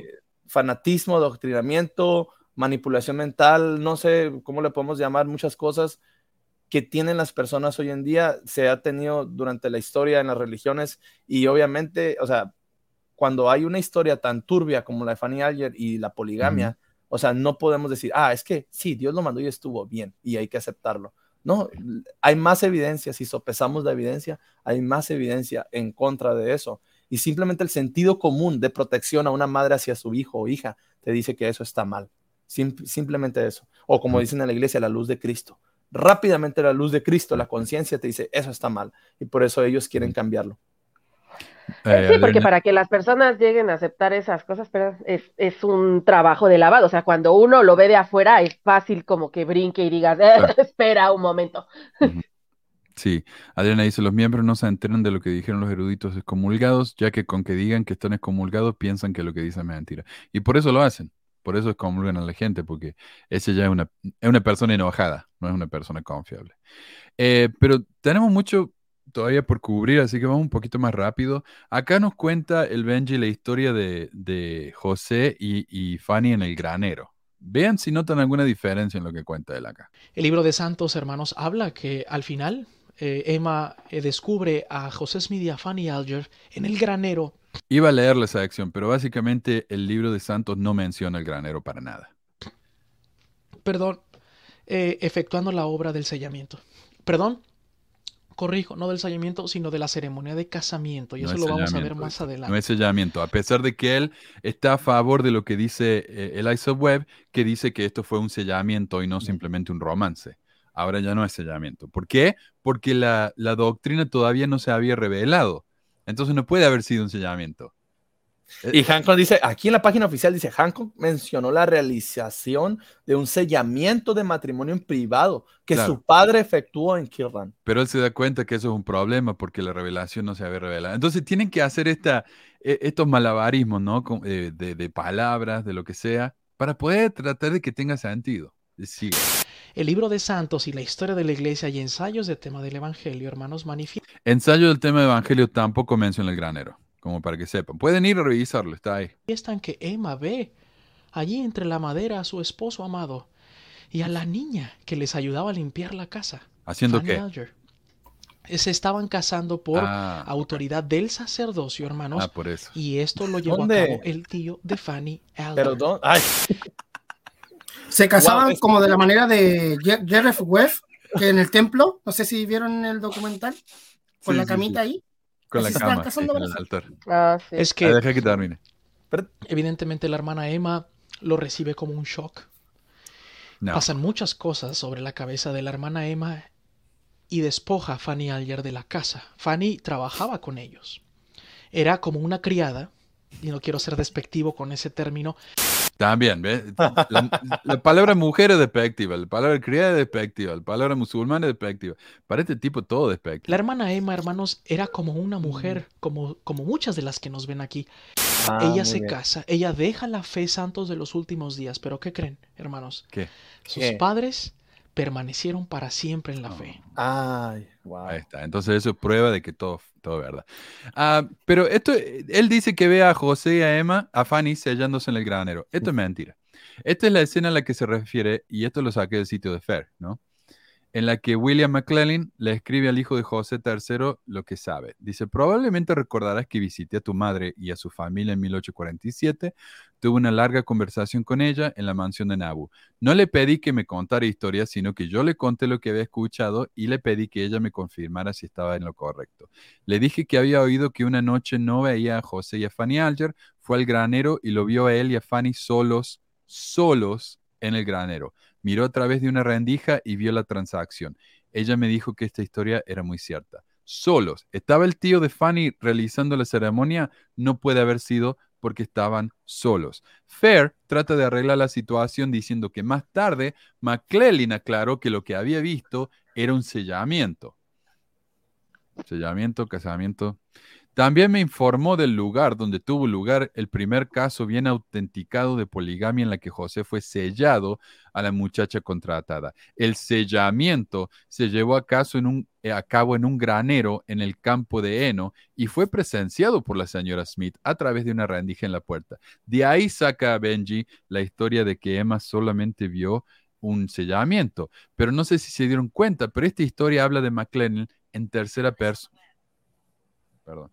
En tercera persona. Y es porque él no es el que cuenta esta historia, sino que un tal J.H. Beadle cuenta lo que McClellan supuestamente le dijo a él. O sea, si la versión de McClellan es de terceros, aunque confirma Este y el teléfono descompuesto. la de Beatle es de cuartos.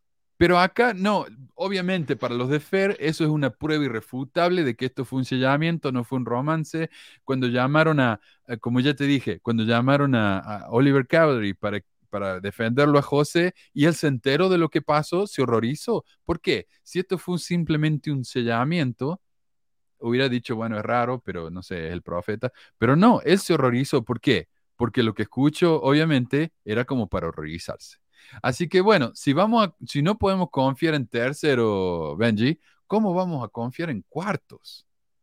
Pero bueno, eh, ¿qué más nos dice acá el... eh, efectuando la obra del sellamiento.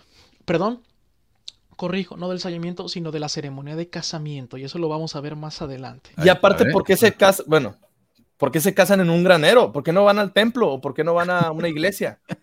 O sea, ¿quién se casa ahí? Eso, eso como que sospecha de que lo quieren hacer, que nadie se entere de eso, algo privado Sí. o algo así. Secreto, secreto en el granero. No, es secreto porque no quiere, no quiere dañar la- a la Emma. Y la familia Alger siempre manifestó que fue una honra para ellos que el profeta José Smith haya, haya escogido a su hija como la primera de un mandamiento tan sagrado. Ahí está, ahí está, ahí está el comentario. Si el profeta. José Smith Ajá. hubiese cometido una falta, hermanos y hermanas, primero el Señor lo hubiese castigado. En segundo, una familia Lo mandó matar, hermanos, lo mandó matar. un Exacto, profeta exacto. raptando o llevándose a su hija, hermanos, no hubiese permanecido en la iglesia. Así de fácil.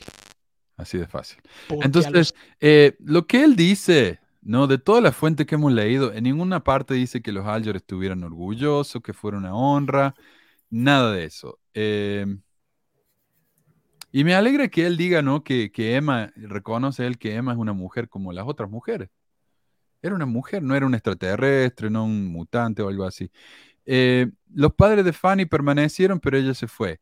Ok, ella fue la que estuvo en el matrimonio. Ella es la que estuvo con José en el granero. Tiene que haber habido alguna razón por la que ella se fue. No sé, me parece a mí. Dice él que los, eh, los, Alger hasta su muerte manifestaron que era un horror que el pro- eh, un horror, un honor, perdón, mira, ves, que el profeta se casara con su hija, pero no hay ninguna fuente de eso, ninguna evidencia de nada de eso. Y si así Eh, lo fuera, Claro, claro, claro. ¿Y qué? está mal. Pero, ¿Y qué? Pero Benji, Benji en su, o sea, en sus noches de hogar no pone inform- no, no, no pone No. abajo donde saca la información. No, no, no. Él está leyendo directamente de una página de Fair y del ensayo de la iglesia, pero ni siquiera nos dice cómo llegar a ese, a ese ensayo. Eh, no, no, y muchas de las cosas, como vemos, las está inventando. Ahora, eh, ¿qué más dice? así de fácil. Ok. A ver, dale. Porque a los Alger se les Ajá. señaló toda su vida. Ok. ¿Cómo dejaste ya va a llorar, ya va a llorar. su hija? ¿Dónde está tu hija? ¿Dónde está? ¿Por qué perdió la fe? A los Alger se les discriminó ¿Cómo toda la sabe vida. eso? No exacto. ¿Cómo sabe eso? Porque yo busqué, ¿ah? Busqué, busqué, busqué. No hay ninguna referencia de eso. No es Esto el eso. tipo se lo sacó de nuevo del sombrero. Ahora, vamos a mi tema favorito. Este es el sexo en la poligamia. Y me encantan cómo se tuercen como pretzel, ¿no? Para tratar de, de explicar esto. Pero A veamos. ver lo que dice el- Alejandro, ese comentario también es importante. Para los señal... Se, se- bueno, creo que Y acá tenemos problema porque el, el eh, StreamYard no me quiere subir el video. Qué macana. A pesar de que es el mismo formato que los otros. Bueno. Eh, él dice. Mm, ah, y quiero aclarar una cosa. El sexo con Jos- de José con otras mujeres es un tema muy chocante. Por eso tiene que tratar de minimizarlo lo más posible. Pero una de las esposas de José, Marisa Lot, le dijo esto a José III durante una entrevista. ¿Estaba casado usted con mi padre? Sí. ¿Era usted una esposa en verdad? Sí. ¿Por qué no hubo aumento, digamos, en su caso? ¿A qué quiere decir? Porque no tuvieron hijo. No es, no es culpa de ninguno de nosotros, probablemente falta de condiciones adecuadas de mi parte o podría estar en la sabiduría del Todopoderoso que no debíamos tener ninguna. El profeta fue martirizado nueve meses después de nuestro matrimonio. La frase usada por José III es wife indeed o esposa de hecho. Cuando Melissa le dice que sí, José le pregunta por qué no tuvieron hijos.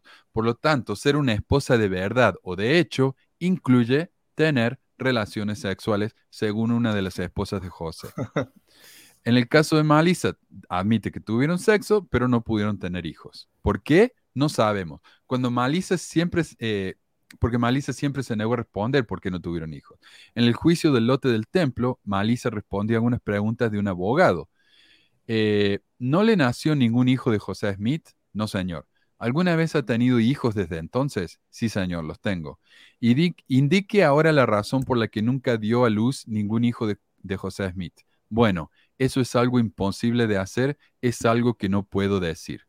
No sabemos si Melissa no quiere responder porque realmente no sabe por qué no tuvieron hijos o no se atreve a contar lo sucedido. Sin embargo, para los que dicen que José no pudo haber tenido sexo con su esposa porque no tuvo otros hijos, aquí tenemos el caso de alguien que claramente dice haberlo hecho y no haber tenido hijos.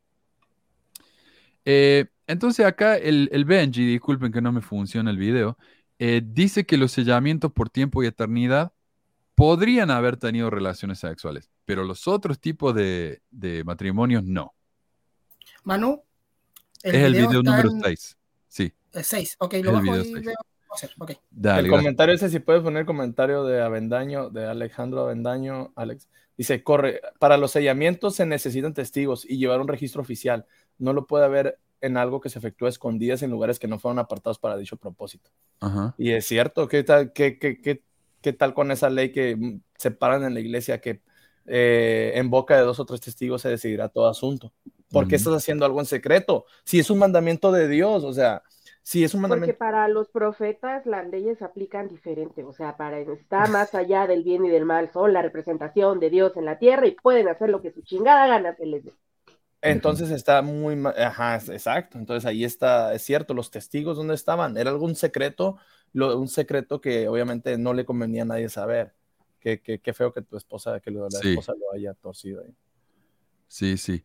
Y una, e, este, este video vamos a tener que hacer algo. Yo también, vos, vos fíjate, eh, pero yo también lo voy a hacer porque hay que, hay que compartir este video, está increíble. Em, no sé por qué no me deja. Estoy en la página y es From Brody el video. No, el que dice video 6. Dice Yasmin, Yasmin Caballero, dice, porque era primitivo, por eso. por eso no tenía testigos ahí en el granero. Ah. Bueno, o sea, sí. Ahora, Él, él dice, y le voy a dar acá un spoiler, él dice que no se casó con mujeres que, que, tuvieran esposos, o sea, no, no tuvo sexo con ellas. Pero, y él dice que muchas de esas mujeres eh, eran viudas Muchas eran divorciadas, habían sido rechazadas por sus esposos, pero por lo que sabemos de la lista de esposas de Todd Compton, que es la fuente principal para los apologistas mormones, José se casó con 21 mujeres solteras, 12 mujeres casadas, una viuda, que era la viuda de su hermano Don Carlos, y con ninguna mujer divorciada, ¿ok? Cero mujeres divorciadas. Eh, no sé, pero me, me resulta bastante diferente a la imagen que nos ofrece acá el, Benji, ¿no? Em, a ver si me anduvo. Pucha, qué macana. Bueno, em, y por su... Yo creo que Benji es un viajero en el tiempo. Habla como si hubiese estado presente en todo lo que relata. sí, sí, es cierto. Sí, sí, sí. Capaz que tuvo un sueño como Nefi. no, él ha de tener una maquinita donde va al pasado y mira, está ahí presente y luego ya regresa y tiene toda la información de primera mano.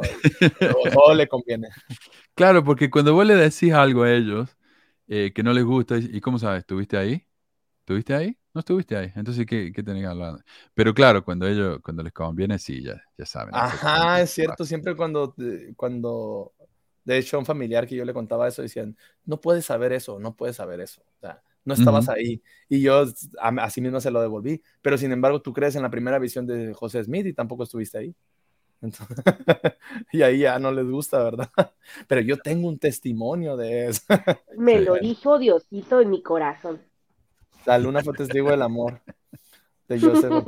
y alguien más había preguntado. Es un abuso.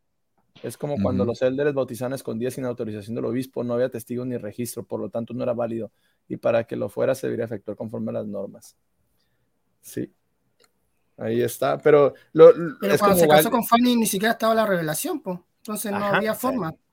Eh, y, no, no, no, no, no, no hay forma de defender eso, la verdad. No sé por qué se empeñan en, en hacerlo romántico y defenderlo, porque también mismo en la, en la página oficial dice que su matrimonio duró poco, o sea, y es curioso porque comienza diciendo que Fanny se, se, o sea, duró, evidentemente dice, evidentemente, ¿por qué dice evidentemente el matrimonio duró poco? Porque era una niña de 14 años y Smith tenía a su esposa. creo que José murió los siete meses después, ¿no? Pues Fanny partió de Ohio con sus padres en 1836 hacia Missouri y aparentemente se alojó en una taberna propiedad de la familia de Solomon Coaster. Se casó con este tipo Salomón. Solomón. ¿Mande? Dale, no, perdón. Y, y dice que la familia de Fanny siguió al grupo principal de santos desde Missouri hasta Illinois. Y en esta instancia hasta el sur de Utah. Yo creo que por eso dice el Benji que, que ellos permanecieron siempre fieles y cosas así, ¿verdad? Porque siguieron el camino de los mormones. Pero eh, él falleció en la- el padre en 1970 y bueno, según aquí menciona uno que un, un- este, una fuente que dice que, que sí se mantuvo fiel, que se mantuvo fiel. Pero bueno, eh, después eh, aquí en la página oficial de la iglesia te dice que eh, Fanny y Solomón tuvieron nueve hijos, pero solo dos vieron, solo dos vivieron más que ella. O sea, la mayoría de sus hijos murieron lamentablemente, ¿no? Se supone. Y habla, o sea, de ella. Y es curioso cómo tratan de desprestigiarla también con una frase. Dice, ambos asistieron a la iglesia universalista local que el padre de Solomón había contribuido a establecer. Durante sus últimos años, Fanny también se interesó en el espiritualismo. O sea, se interesó en el espiritualismo. Eh, un movimiento de esa época. Sí. Eh, entonces, donde se podían como comunicar con las personas de- del otro lado, o sea, del espíritu. Eh, y ya, o sea, ella se convirtió en otra iglesia, o sea, ¿por qué? Esa, esa no es una, para mí no es una historia de éxito del matrimonio plural. Para nada, por donde le veas. Sí. Oliver Cowdery, el segundo elder de la iglesia, excomulgado. Emma Smith, tachada como una esposa este, enojona, criticona, que no acepta, que no sé qué. Una familia teniendo que dar a su hija, a su hija como si fuera un objeto a un señor ya casado, Ah, este, un intercambio, como lo habían dicho. Sí. Eh, una niña que tuvo que haber, tal vez estaba enamorada de algún chico de su edad, de su fraccionamiento, de su, de su ahí, de su entorno, de su Ujú. rancho, qué yo, y despojada de sus, de sus sentimientos. Después una separación, obviamente porque están separados, y una pérdida de fe totalmente en la única iglesia verdadera sobre la faz de la tierra, porque ella ya no se hizo de la, de la iglesia mormona, Sí. se convirtió a la iglesia universalista y después se hizo espiritista. Entonces, por donde le veamos, esto no puede ser, no puede ser este edificante. Y es curioso porque en un comentario de Facebook hace poco me pusieron, es que no, esas cosas que hablas, que criticas, no edifican, dice Claro. no te edifican. Por lo tanto, no está bien hablarlas. Mejor habla del amor, de la, de la, de, de- la canción de Luis Miguel, miénteme como siempre. Sí, Parece o sea, que ruegan. sí, o sea, dicen, es que esas cosas no edifican. No hables de cosas que no edifican. A ver, estamos revisión, estamos haciendo una revisión de el primer matrimonio plural eh, de, de Smith y por donde le veas, no hay nada edificante. No hay nada edificante y esto es oficial. Entonces, tu misma historia no me edifica. Y si no me edifica, o sea, pues realmente no es de Dios. Pues Sí. claro, lo que hacen es, no, no lo hablamos. Y si no lo hablamos, no existe. Porque no lo hablamos, ¿verdad? Acá tenemos una, una pelea en el, en el comentario. Dante dice, lo más probable es que todos los habitantes de Utah sean descendientes de José Smith, jajaja. Sí, Dante ya me ha hecho varios comentarios como eso en el canal. Yo lo ignoro para no pelear con Es él. broma. Pero Adriana dice, está diciendo cualquier cosa, José no tuvo hijos con ninguna, el que se llevó a la gente a Utah fue Brigham Young, y él dice, no tuvo hijos con ninguna negra o indígena, querrá decir porque era racista, además degenerado. No, eh, no tuvo hijos con ninguna, es verdad. No hay registro No de que. José Smith hubiera tenido hijos con ninguna otra mujer. Eh, Registros. Pero, Claro, ¿Quién sabe? claro, claro. Y, y justo iba a hablar yo de eso, porque mira lo que nos dice acá él. Por esta vida y la eternidad abarcaban compromisos y relaciones familiares, es decir, hermanas solas, hermanas con problemas económicos, hermanas viudas, hermanas dejadas. Ya dijimos, se casó Ah. con una viuda, que era la, la esposa del hermano, y con mujeres dejadas ninguna.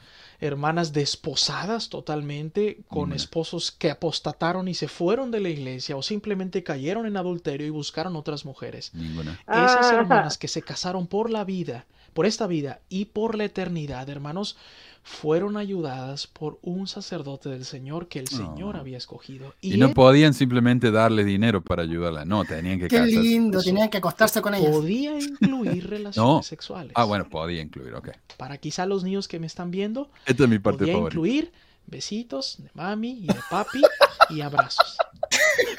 Bien, para que los niños pequeños puedan entender.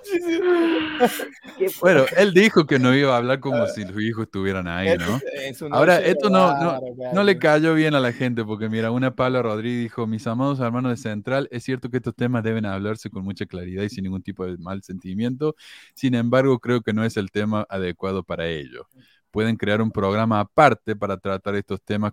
Cuando hablamos de noche de hogar, hablamos de familia reunida. Claro, a mí me pareció raro, ¿por qué está hablando así? ¿Por qué le está hablando a los niños en un tema en el que obviamente está hablando de un tema bien ah, maduro? Le faltó decir, Por te eso. quiero yo y tú a mí. Yo, creo que es- han de pensar, ¿no? A lo mejor si desde niños empiezan a escuchar y te lo cuento así, eh, de esta forma irreal completamente, pues ya de grande ya vas a decir, ah, sí, yo ya lo sé, ¿no? Entonces es como lo mismo, pero cada vez infantil, le, le- El matrimonio, exactamente. Adoctrinamiento infantil. Sí, sí, sí. Bueno, y bueno, y ese comentario obviamente está borrado. ¿no? A pesar de que dice que los apoya mucho, está borrado. Bueno. Eh, Ah, ¿lo borraron? el matrimonio entre el profeta José Smith y una chica de 15 era legal en esa época. acá está hablando de Helen. Helen tenía 14, no 15. Y algunas mujeres se casaban a mediados de la adolescencia. Y a ver, Helen a ver, hay que tomar en cuenta algo nada más. A ver, ¿era legal, entre comillas? Porque eh, la- de hecho ni había leyes. O sea, no podemos decir que era legal como... Básicamente creo que no había una, una ley estricta en cuanto formada para, para eso. Yo creo que no Este, había una ley estipulada para eso. No- Por eso no sé. era legal. No sé qué tanto, bueno... O sea, qué decir, tanto legal podría ser. Ahora, Es como, Ujú. Ajá, y ahora vamos a decir lo que siempre dicen los mormones fieles. Que sea legal algo no significa que esté bien. Que sea legal la marihuana no significa que tú debes de fumarla. Que sea legal el aborto Mm, po- exacto. por cualquier situación que tú tengas no Ah. significa que tú lo debes de hacer. pero Ahí Dios está. mandó a hacer eso. Bueno, y la poligamia era ilegal. Y lo hacían igual. Ajá, la poligamia era ilegal, es cierto. Entonces, Entonces, ¿qué importa? bueno, pero déjalo terminar acá. Habló de su sellamiento a José Smith como solo por la eternidad Eh, oh, déjame. Quiero que escuche más. de la adolescencia. Helen Mark Kimball habló de su sellamiento a José Smith como solo por la eternidad, lo cual sugiere que la relación no incluía relaciones sexuales. Primero que nada, se llama Helen, no Helen. Segundo, ella nunca dijo que fue solo por la eternidad. Ella dijo en un poema que leímos, habló de la eternidad, pero ella nunca dice, este fue solo por la eternidad. Tercero, en ninguna parte, ningún escrito, ninguna revelación dice que los matrimonios solo por la eternidad no tienen relaciones sexuales. no, Eso no existe. no existe. Así que no sé por qué anda diciendo eso. Y de hecho, ni Eh, hoy en día, Manuel, hay una postura oficial. Los profetas no se atreven a decir eso. No se atreven a decir, ah, No. este, por la eternidad. Esto, Eso no, esto no, es no nuevo. Esto es nuevo. Esto nunca lo habían Ah, dicho antes. Eso, eso es A mí nuevo. me suena a que lo escuché en una clase de instituto. O sea, pero como manera de justificar eso, eh, Sí. que el maestro que tú Es la nueva o sea, justificación. suena- Es nuevo esto. Exacto. Ajá. Y ahora, a ver, ¿existe eso hoy en día? No, no existe eso hoy en día. No te puedes casar solo por la eternidad, no te puedes sellar solo por la eternidad y vivir con otra pareja aquí casado por el civil. ¿Existió hace 30 años? No. ¿Hace 40 años? No. O sea, nunca que- existió, que solamente lo- lo- lo hizo. lo decían pensándolo ahorita como cuando las mujeres quedan viudas, eh, los hombres se pueden, o sea, o, o sea, cuando las mujeres quedan viudas no se pueden volver a sellar, pero dicen que, o, o eso es algo que, que a mí me dijeron, no sé qué tan cierto sea, que se podían casar, este, que había como una ceremonia, pero que era nada más por esta vida, o sea, que, que si quedan viudas sí se pueden casar, pero que es nada más por esta vida y que la descendencia que tenga es para el, el esposo, el muerto.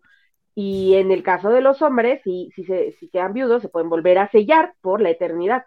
Este, ese, ese es el en donde yo había escuchado como también la, la distinción, ¿no?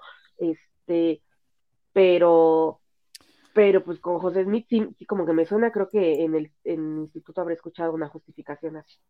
Habría que ver la- las esposas de Brigham Young y ver con cuáles tuvo hijo, porque tuvo hijo con un montón. Y ver si realmente fue solamente por matrimonio por la eternidad o por esto y lo otro, que no tenían hijos con las mujeres casadas, porque ahí tenés- te, te desmiente todo. Brigham Young te desmiente todo. Pero déjame terminar acá. a ver. Aquel aquella persona que no quiera entender el tema de la poligamia es por elección propia. Y yo creo que tiene razón. Porque no podrá negar que la información no está dada. Ha sido No, muy ver, triste, exacto, hermanos, en mi vida en la iglesia exacto. encontrar con cientos de videos de gente molesta con la iglesia, Ajá. diciendo cómo el profeta de Dios pudo casarse con una chica de Ahí 15. está el Primero, de sus padres eran sus El, amigos. el rubio. ¿Y? el rubio. Segundo, sus padres estuvieron de acuerdo. Y Y tercero, se casó con una joven de 15, lo cual era totalmente legal en su ¿Y? momento, por la eternidad, lo cual... No era abusivo no que casi le duplicara la edad, Omar. él no lo sabe. Ahora, Bueno. no- lo- de- al final dice, termina con lo cual no tenían relaciones sexuales. No Pues falló entonces Benji, porque el único, la única razón por la cual el libro Mormón te dice que tienes que pues, casarte con las mujeres, Ah, bueno, el libro de Mormón también. el sí. libro Mormón, la única razón Sí. por la cual dice es para tener descendencia. Exacto. Es la única razón por la cual el libro Mormón justifica. Entonces, si no tuvo relaciones sexuales, no tenía sentido, no tenía sentido que estuviera Claro. ahí. Entonces, Mira lo que dice Dora acá. Dice, cuando el Señor da un mandamiento, Él marca la vía. Mi abuela también se casó con 14 años. Antiguamente era bien visto que las jóvenes se casaran con hombres maduros. No se puede comparar lo que sucedió hace siglos con las leyes de ahora. A mí me hubiese encantado vivir en esa época. ah, Tendría en las otras esposas compañeras y hermanas. Y ahí está la Ay, lo que es hablar a lo idealización. pendejo. La idealización de lo que es... la- No, pero es ver a la poligamia como algo lindo, ¿ves? Es una cuestión de compañerismo. No. Sí. Bueno, Qué ahora lindo. yo te voy a decir, ¿no? Yo creo que habrá mujeres que sí podrán vivirlo, que sí les gustará. Yo creo, la verdad. No no creo que en su mayoría, no, en su mayoría Yo definitivamente. creo que no. depende del nivel de, de adoctrinamiento. O sea, las mujeres desde temprana edad, depende la cultura, hay, hay un bombardeo a la subordinación. En esta cultura occidental, supuestamente de las libertades, el bombardeo es a través del amor romántico. Este, y entonces en el nombre del amor una acepta muchas chingaderas. Pero en otras es un poco más impuesto, o sea, de, de poder o de aceptar, pues a la humanidad es capaz de adaptarse a muchas cosas. La- las mujeres han- han- se han adaptado y, y en ese, en función de eso se puede hablar de, de, de estar o no eh, dispuesta o de disfrutarlo. No, no, a veces en medio del- de, lo que es, pues ya no queda otra más que pues adaptarte, ¿no? Y sacarle a lo mejor lo, lo mejor que se pueda. No, no me imagino. O sea, en la idealización sí, porque suena así, ay, sí, todas eran amiguitas, pero ya en, en, en la convivencia, en el día a día, pues depende qué tan adoctrinada yo creo hayas estado para, para disfrutarlo o no. Sí, sí, sí. Ah, yo quiero que, porque nos queda poco- muy poco tiempo, terminemos el video y veamos si hay algo que quieren comentar y si no, disfruten la, la gira que dicen. No todo el matrimonio plural llevaba intimidad. Estar con la otra persona. A lo que ustedes me entienden. Hablemos claramente. Tenía que ver algo con algo divino, un mandamiento, para poder estar quitado. con ellos todos juntos como una familia en la, en la vida siguiente. Y eso, hermanos, no te lo cuentan allá afuera los que están enojados con la iglesia. Y la Mm, verdad la tienes que contar completa.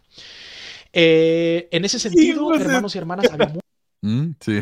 Qué, qué coraje. Bueno, no me da coraje, me, me indigna que diga frases así, como esas, ¿no? La verdad se tiene que contar completa. Papá, Claro. está siendo parcial aquí, está siendo muy parcial. Como desde el principio, o sea, tu fidelidad a la iglesia nubla tu, tu conocimiento. A mí, o sea, o sea, a nosotros, decirnos algo, dinos que, que, que, que pongamos una balanza las cosas.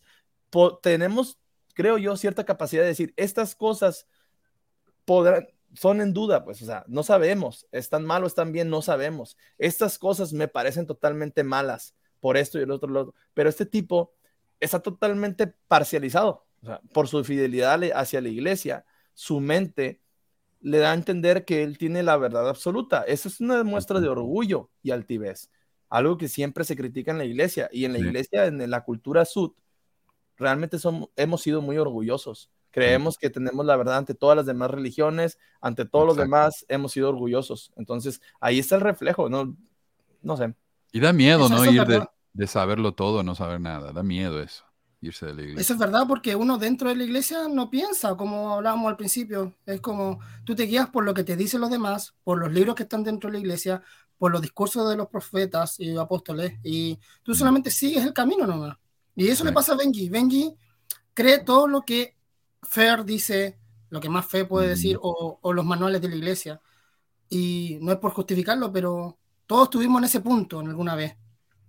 Y bueno, ojalá que algún día pueda ver más allá. Sí, sí, sí. También Anders- creo que... Adelante. Ahí.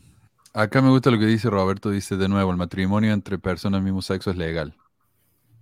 Y la iglesia no lo acepta. Ahí está. Eh. Toco Toco dice, si hubiera persistido con la poligamia, los mormones serían cuatro o cinco veces más numerosos. En realidad no, porque como ya comenté la semana pasada, entre los matrimonios plurales, las mujeres tenían menos hijos que si estuvieran casadas con un solo hombre. El hombre tenía más hijos, la mujer no. Eh, perdón, adelante. Eh, eh, yo iba a decir que, o sea, eh, ahorita escuchando a Carlos, la, la realidad es que, o sea, escuchando a Benji, ¿por qué, por qué mantienes la, la mentira de esta forma? Y dices, porque se necesita valor. Un, algo que, que no sé cuántos años tenga este güey, la verdad, o sea, pero me imagino que está cerca de los 30. Este, y que yo pensaba, uno de los motivos como que me llevaron a alejarme de la iglesia, yo me alejé de la iglesia antes de conocer la historia, o sea, po- por, porque yo me di cuenta que no me sentía bien, ya después cuando conocí la historia fue como, ay, bendita, porque ya me quitó la culpa y todos los problemas con los que estaba lidiando, pero, pero yo sí pensaba, como esta es la vida que se quiere, y entonces este, eh, Benji vive de eso. O sea, la, la iglesia de alguna forma le da de comer de esa forma en todos los aspectos. Entonces ya toda su vida está ahí. Y como él, muchos, y difícilmente van a tener el valor de, cuestionarse, ¿está mal? ¿Está mal esto que estoy aprendiendo? ¿Me engañaron? O sea, está bien cabrón que alguien acepte, ¿no? Que, fue engañado. Sobre todo porque se mezclan emociones. O sea, yo em, conozco personas, así, no diré quiénes, pero, pero conozco personas que considero buenas personas, mm, que algunas que me son muy importantes, una especial, pero que no quieren así de, prefiero no saber, y, lo, y, o otra, por ejemplo, una que fue mi compañera de misión, que es muy fiel, mm, tengo mucho que no hablo con ella y me, me dan ganas, porque ella es defensora, ¿no? La iglesia es muy fiel y, y siente y está como pero también te echa discursos, de repente eh, eh, pone post en Facebook hablando de, de, este, de mujeres, eh, pues, no quiero decir empoderadas porque no me gusta esa palabra, pero, o sea, mujeres, este, de, cómo tienes que, salir adelante, ¿no? Que, ser, este, plantarte en tu lugar, pero eso sí, sin desatender una frase por ahí de, de María Félix que puso, o sea, casi casi empodérate, pero no dejes de, de atender tu papel de, de esposa y, y madre, según, según esta frase que ya publicó. Y entonces, sí pienso, pues es que no van a hacerlo, no se van a cuestionar porque se les rompe todo, porque yo lo recuerdo, el, el salir de la iglesia y el romper todo, se te mueve el pinche piso y no sabes de dónde agarrarte porque pasaste, como dice Manu, de tener toda la verdad, de tener todas las respuestas dadas, y si no, por lo menos de dónde poner este, la, la duda, a, a no saber nada, a decir, ok, todo estuvo mal y entonces, y, y a, a mí, o sea, por ejemplo, yo, aunque nací en la iglesia, mi proceso de conversión sí fue muy voluntario. O sea, sí hubo un adoctrinamiento de niña que, que fue la base para que más adelante yo de, de adolescente, adulta, joven, este, me, me convirtiera a fuerza, ¿no? Me, me, me hiciera yo solita el coco wash.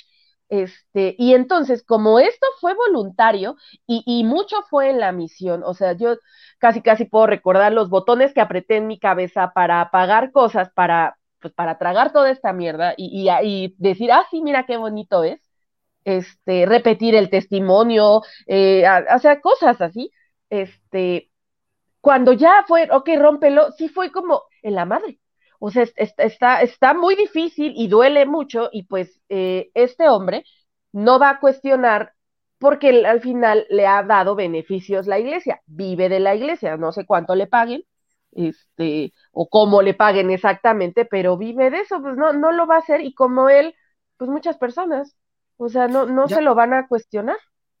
Yasmín dice algo, dice, a muchas personas les ayuda la iglesia, el tener una comunidad y algo en que creer le da sentido a su vida y también lo hace felices. O sea, sí. hay personas también que están dentro, uh -huh. que me imagino que deben saber esto, y simplemente dice, bueno, yo soy feliz dentro y se acabó, no, no hay más que hacer. Sí. Y que es lo que yo, si me lo preguntas muy honestamente, de repente se extraña, ¿no? Este, o sea, yo, yo sí, ya no iría porque la comunidad se me hace fea, pero sí recuerdo la sensación que era agradable como de ir, conoces gente, o sea, esto, la, la, la, las personas no somos islas, nos gusta eh, la comunidad.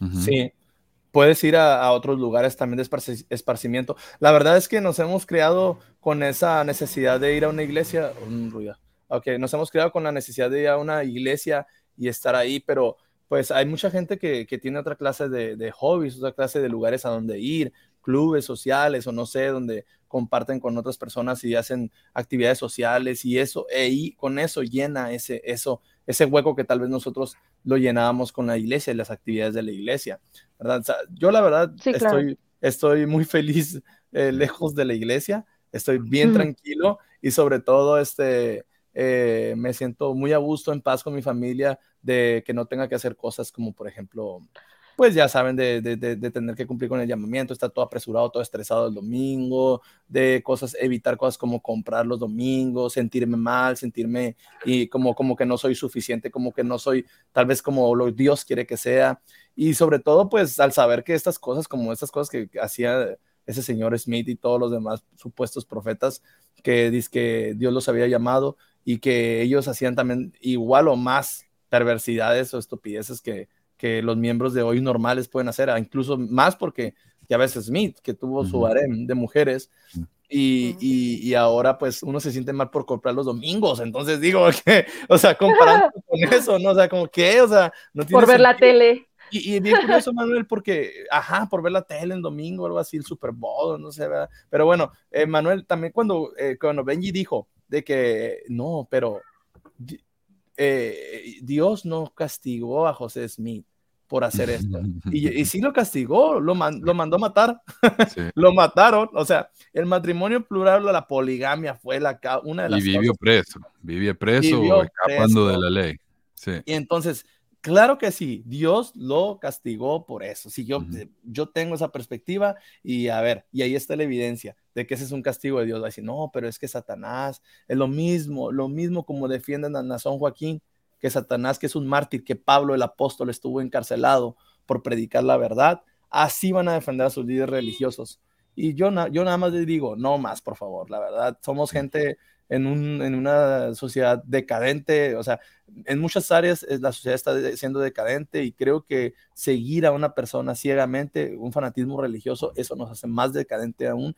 Y les invito a todas las personas, o sea, que es- escuchan el programa, a todos los que puedan leer algún comentario, que no se dejen, o sea, no, no más esta clase de seguimientos y estos fanatismos y que lo expresen, porque nos quedamos callados, somos indiferentes. Y así le comentaba a esta persona que decía, no hables de cosas que no edifican. Y yo le decía, ¿qué? O sea, ¿no te edifica hablar del holocausto? ¿No te edifica hablar del pasado, de la discriminación hacia las mujeres? ¿No te edifica hablar, por ejemplo, hoy se conmemora la matanza de Tlatelolco en México?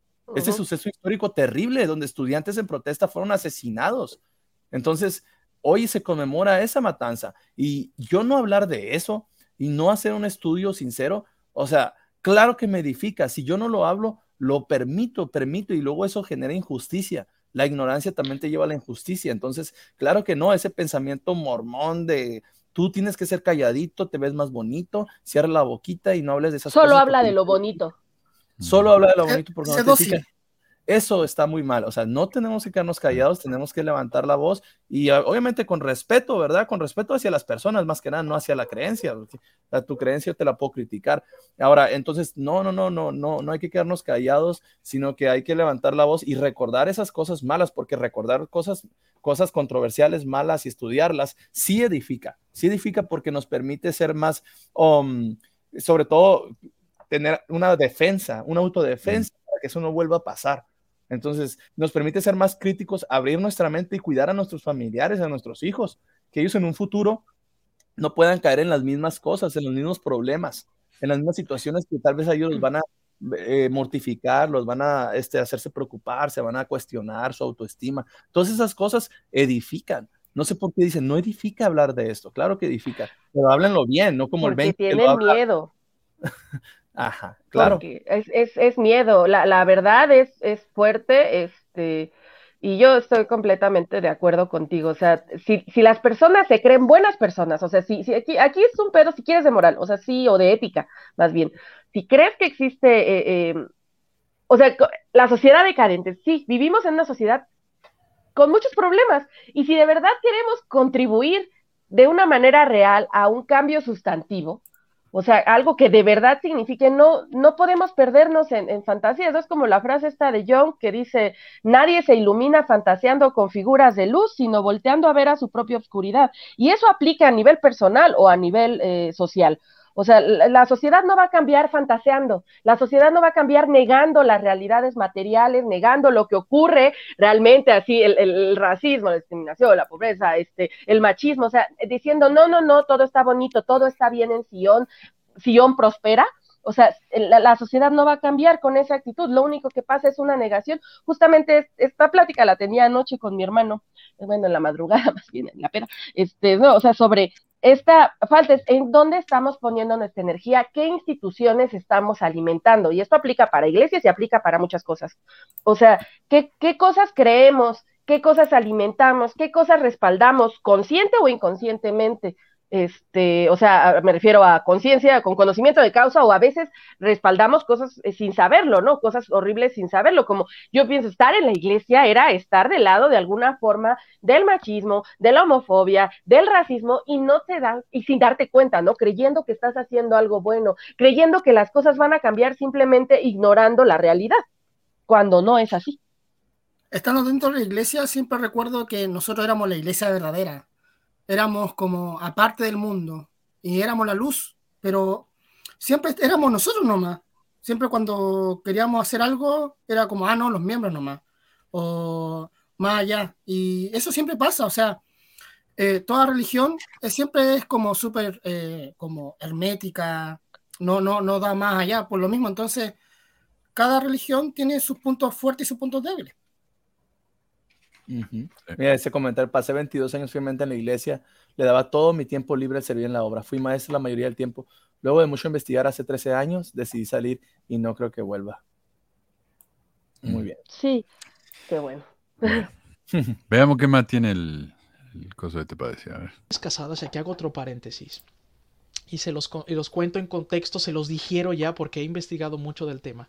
Claro, no lo dijeron a ustedes, yo se lo dijeron a ustedes. Está bien. Había muchas mujeres casadas que ya no vivían con el varón, pero eran legalmente casadas, hermanos, y para los datos de la iglesia seguían siendo casadas. Okay. Muchos críticos dicen, ahí está su profeta José Smith, no solamente casándose con chicas muy menores, sino también con mujeres casadas. Hermanos, estas mujeres casadas solamente estuvieron con el profeta José Smith en una ceremonia del templo. Eso no lo saben. Y no inmiscuía intimidad. Uno. No sabes. Punto número dos, hermanos y hermanas, muchas mujeres, no sé si lo va a decir, pero creo que sí, y me voy a esperar, pero muchas mujeres, hermanos y hermanas, eh, eran legalmente casadas, pero ya no vivían con el marido. Se había muerto en una guerra. Ninguna. Había ido a una misión y no, ah, había, no había podido regresar. Ahí está, ok.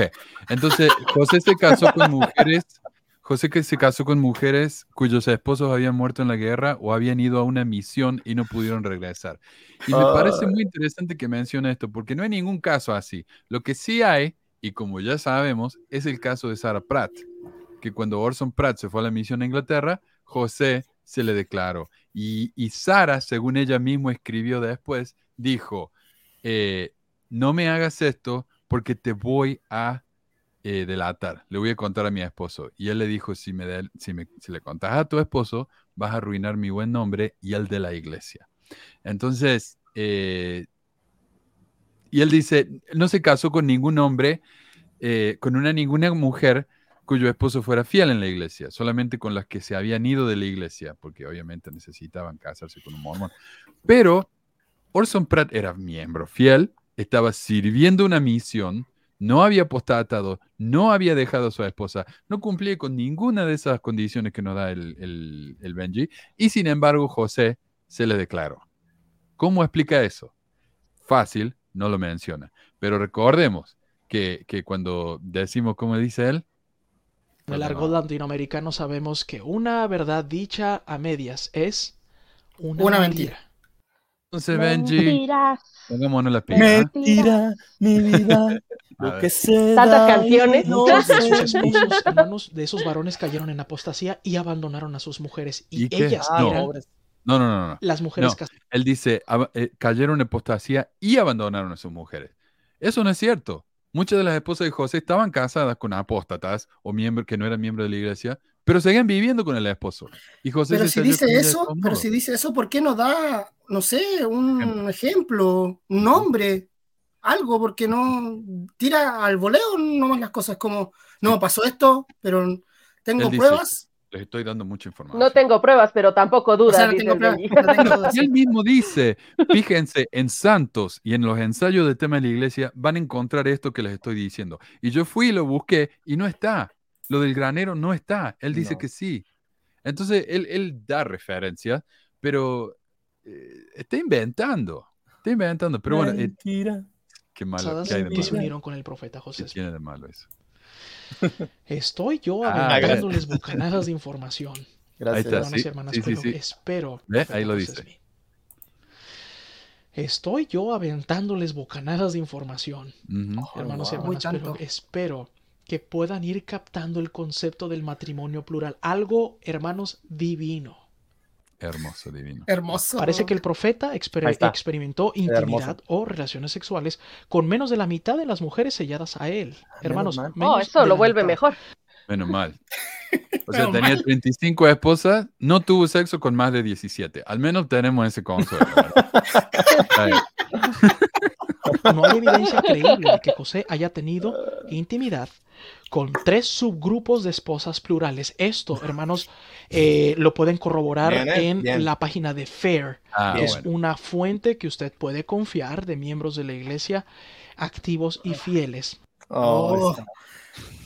Es, esa una declaración fuerte porque muchos o miembros fieles no aceptan Fair Mormon como una fuente Ajá. oficial. Ellos dicen que son eruditos nada más que dan sus puntos de vista, pero no lo aceptan. Es más, Fair Mormon dice, ¿no? Dicen que ellos no son, ellos mismos dicen, no somos Exacto. oficiales. No es oficial. Pero que, la si iglesia fuera, es sabe. que si fuera una, una fuente, ¿cómo se llama? Eh, no pagada por la iglesia, sería mucho más confiable. Pero a Fer Mormon le paga la iglesia, como a él también, a Benji. Entonces, ¿cómo podemos confiar en sus palabras si reciben dinero de la misma iglesia? Yo, yo dije hace mucho, es como decir, bueno, si yo quiero realmente saber qué auto tengo que comprarme, voy a ir a Toyota y les voy a preguntar, oigan, ¿cuál es el mejor auto para mí? Y yo estoy seguro que van a ser muy objetivos y me van a decir, probablemente, cómprate un Chevy, sí, no, Ford no. un No. Chevy, un, un Honda, Un seguro, Honda. seguro, seguro. Sí, segura, Suzuki. seguramente sí. Ajá, está bien. Un excelente ejemplo. Si esto hubiese sido una falsa o un abuso, ni una sola mujer se hubiese pronunciado a favor de esto. No, es cierto. Claro, porque ninguna mujer, por ejemplo, de las que participan en el, en el Islam y que tienen sus genitales que se los cortan o que tienen que vestirse de pie a cabeza eh, con cubiertas, si alguna de esas mujeres no estuviera a favor, entonces sería falso. Pero como hay muchas mujeres que están a favor, tiene que ser verdad. Así que ya la vamos a tener que ver a la esposa del Benji cubierta de pie a cabeza con, con las cuestiones que tienen ellos, porque es verdad. Y es que hay que tener cuidado con eso cuando se habla, ¿no? De porque está a favor. Me, me hace recordar eh, una película, pues, se la recomiendo, se llama Solo una mujer. Es el caso real de una chica que este, en Alemania, que venía de una familia, o sea, su vivía con su familia ahí, su familia eran este, musulmanes, pero de estos es- extremistas, este, al grado que, bueno, terminaron matando a la muchacha. Cuando ella quiso dejar a su familia, o sea, eh, al marido, este, y todo, y inició una nueva vida fuera de, de la religión, la mataron. La, su familia confabuló para matarla. Este, Ahí quien, está. la, quien ejecutó, quien disparó la pistola fue el hermano menor, este, porque la tradición así lo, lo manda, ¿no? Entonces, eh, y la Alemania, siendo un país de primer mundo, en lugar de, de, pues llamar las cosas como son, hubo atenuantes por cuestiones religiosas para lo que él hizo. Entonces, la legalidad y este, el consentimiento y todas estas palabras son situaciones que hay que tener mucho cuidado porque muchas veces este, no implican hechos éticos. Pero la iglesia, la iglesia mormona, la única iglesia verdadera sobre la faz de la tierra, tuvo que haber sido vanguardista. Tendría que haber sido como lo mejor de lo mejor, o sea, en cuanto a todos esos temas. Y no, Así es. recién hasta ahorita, o sea, no, no está haciendo nada, o sea, está, Le- va Están cambiando utilizando conforme. las mismas justificaciones que, los, eh, que las de otras religiones que Sí, es, tanto lo- es critican, más de ¿no? lo mismo, es más de lo mismo. Es que la iglesia va detrás de la gente, o sea, de, de la comunidad. O sea, la comunidad va adelante y la iglesia va detrás, cambiando lo que cambia más, o sea, va súper atrasado, entonces... Y, y han tratado, han tratado lo, más que nada antes de, de, de, que no sea así, de no ir detrás del mundo y la comunidad del mundo, sino ellos han tratado de hacer lo suyo y que ganar el mundo, pero no pueden. O sea, cuando, ¿qué decía cuando salieron los anticonceptivos? No, no usen anticonceptivos porque eh, la, la, el Señor, mandamientos multiplicados en Chile, tierra está mal, mal, mal. No pudieron, se cambia con el ahora. también. Con el divorcio, con el aborto, con los, el matrimonio LGBT, tampoco van a poder. Con, o sea, no se puede, ellos son como... Todavía son como, a mí en instituto me tocó un maestro que sí decía que no, que eso de, del cambio climático era una mentira y que había que traer todos los hijos posibles, este, ah, sí. porque Dios Sí. sabía cuánto iba a durar. Había un miembro muy fiel en el barrio aquí de mi, de, de mi, de mi ciudad que decía eso, de que el agua, dice, el agua no se va a acabar, es una mentira. La creación es perfecta de Dios y se, se hizo a la medida perfecta que, que iba a tener que, va a cumplir, porque utilizaba escrituras donde dice que va a cumplir cabalmente su misión, la creación de Dios. Entonces tú no te preocupes por cuidar el agua, o sea, porque, porque las creaciones de Dios. Así, entonces, esa clase de situaciones y así ellos, mira, yo me imagino Nelson y los 15 como tratando así, de, agarrados todos de la mano y tratando de parar el, un barco detrás de ellos, ¿verdad? Que es la cultura del mundo y que al final se los lleva arrastrando, se los lleva arrastrando, se los lleva arrastrando y algunos pues les van, se van aprovechando de eso, de eso, que ellos, la iglesia es una más del montón y cambia conforme a la cultura del mundo, evoluciona y de hecho un, en un un pequeño debate que tuvo con un miembro fiel que era presidente de un quórum de elders, eh, le dije, pero es que eso está mal. Me dijo, no, no, él lo admitió, dijo, no, está bien que la iglesia evolucione y cambie conforme a la cultura. Y yo, ah, bueno, pues está bien. Entonces, no, bueno, si piensas así, yo no creo, yo no creo así y por eso no estoy en la iglesia, porque, porque no creo en eso. O sea, porque ¿qué pasa si en un futuro la iglesia, eh, en el mundo, a algo que estaba mal se le dice bien? la iglesia lo va a aceptar otra vez. Entonces, eh, es, esa, esa inestabilidad a mí no me gusta. Ahí está. No. Bueno, ya me parece que hemos hablado demasiado de la cansada del tipo este, así que se acabó. Se acabó el Benji. Yo no sé si voy a volver a hablar de este hombre, la verdad. es- Podemos es seguir viendo la noche de hogar para poder sacar más temas. Manuel, ¿puedes poner otra vez la parte, por favor, una petición, la parte donde dice, es que, es que, como dijo aquí un comentario, hay que hacerlo TikTok. El- el- Ah. La- la- cuando dice, Una la mentira. parte- no, la parte cuando dice, Dejadas, esposos que de, apostataron de- y se de- de fueron que no de se la- casó, se no se casó con, la no vida, tuvo relaciones sexuales vida y con- por la eternidad. Ah, de que con solamente todas. con un, con- ajá, esa parte Ya, que, de. Oh, no sé. Eh, esa es de la última parte, el- Para quizá los oh, niños que me ¿Dónde están viendo, mostramos acá? esto. sí, la Que última solo parte tuvo cuando dijo que- relaciones con menos Fan de, con la que mitad. es un autor Ah, muy sí, sí. Ah, ok, con 17. Ok. Ajá. Hermanas, pero espero que puedan ir captando el concepto del matrimonio plural. Algo, hermanos, divino. Parece que el profeta exper- experimentó intimidad o relaciones sexuales con menos de la mitad de las mujeres selladas a él. Hermanos, menos de la mitad. No hay evidencia creíble de que José haya tenido intimidad con tres subgrupos de esposas plurales. Esto, hermanos, eh, lo pueden corroborar en la página de FAIR, que es una fuente que usted, un sacerdote, está buenísimo quizá para los un niños que me están viendo, relaciones sexuales. Para quizá La- los niños que me están viendo, podía incluir besitos de mami y de papi. Ay, no es cierto, no. Alguien puede- Y ahí el, el Ay, meme de, Dios. ¿alguien puede pensar en los niños? Ay, ay, ay. Incluía besitos, era abusos. Este güey fue un pedófilo y, y- y le están hablando a niños sobre un pedófilo. Por Dios, gente, noten. Sí. Qué horror. Se, se- los miembros bien felices, no, ah, lo está explicando muy bien en una, en Mm. una noche de hogar. Y cuando esta persona, el que, del- de, que fue a, una co- a un domingo, ¿te acuerdas, Manuel, que invent- lo invitaron a un testimonio que, y que él dio el testimonio y que dijo que estaba en contra de la poligamia? Lo encararon en el pasillo, los miembros fieles, diciéndole que había niños en el salón sacramental, que no dijera esa clase de cosas. Cuando esa persona, cuando dio su testimonio, no dijo nada grosero, solamente dijo que Ah, sí, sí, sí, sí. Sí, sí, sí. pues, Creo que Sí. fue el mismo General, General, ah, creo que fue el mismo de la carta al director del CI, ¿no? O- No, no, este fue uno que, que fue porque el obispo le seguía invitando a ir al barrio. Entonces él fue, dio su testimonio y dijo toda la verdad de que él sabía de la iglesia y le apagaron el micrófono y lo echaron. Que, que era en contra, No, ¿no? Sí. Dijo toda la verdad de que, y que no le parecía la poligamia y todo. Y hay, y hay una parte donde él lo encara a un miembro en el pasillo y hasta le agarra el hombro así de una manera muy fuerte. Mientras le está hablando, le está así sobando el hombro. Le está hablando sobando el hombro y le está diciendo, eh, no lo debiste haber hecho porque había niños en el, en el salón sacramental. Y, Claro. Pero él no dijo nada malo, solamente dijo la poligamia. Acá el Benji está siendo más explícito todavía, ¿verdad? Está la parte de Fan Brody, ¿verdad, Manuel? Esa ya no la vamos a ver. ¿o? Sí, no, no vamos a hablar de eso. Simplemente que él dice, ok, lo quiero, quiero nada más que... el que lo había avalado para que el pueblo del Señor se aumentara. Era totalmente legítimo, pues era Cristo, ¿no? El que- lo cual, hermanos, no hubiese estado nada mal. Y lo Pues plural acá. de los santos de los últimos días alega un, un autor muy citado por la gente que del de- crítica del movimiento plural de los Ah. Del movimiento plural, yo no sé qué santos de los últimos días alega un supuesto hijo del presidente José Smith, lo cual, hermanos, no hubiese estado nada mal, pues eh, cuando se incluían las relaciones sexuales para que el pueblo del Señor se aumentara, era totalmente legítimo, pues era Cristo, ¿no? El que lo había Ah, avalado, no era, Ah. Jesús, Pone la era imagen. él, por medio Pone de la él imagen. de José Smith.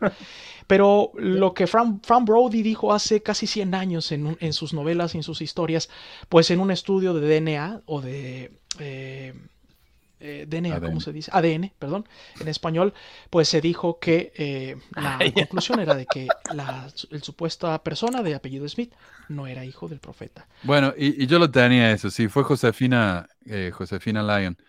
Eh, la, la mamá Silvia Session estaba casada con José Smith y en su lecho de muerte le dijo a la hija, quiero confesarte algo, tu papá es José Smith.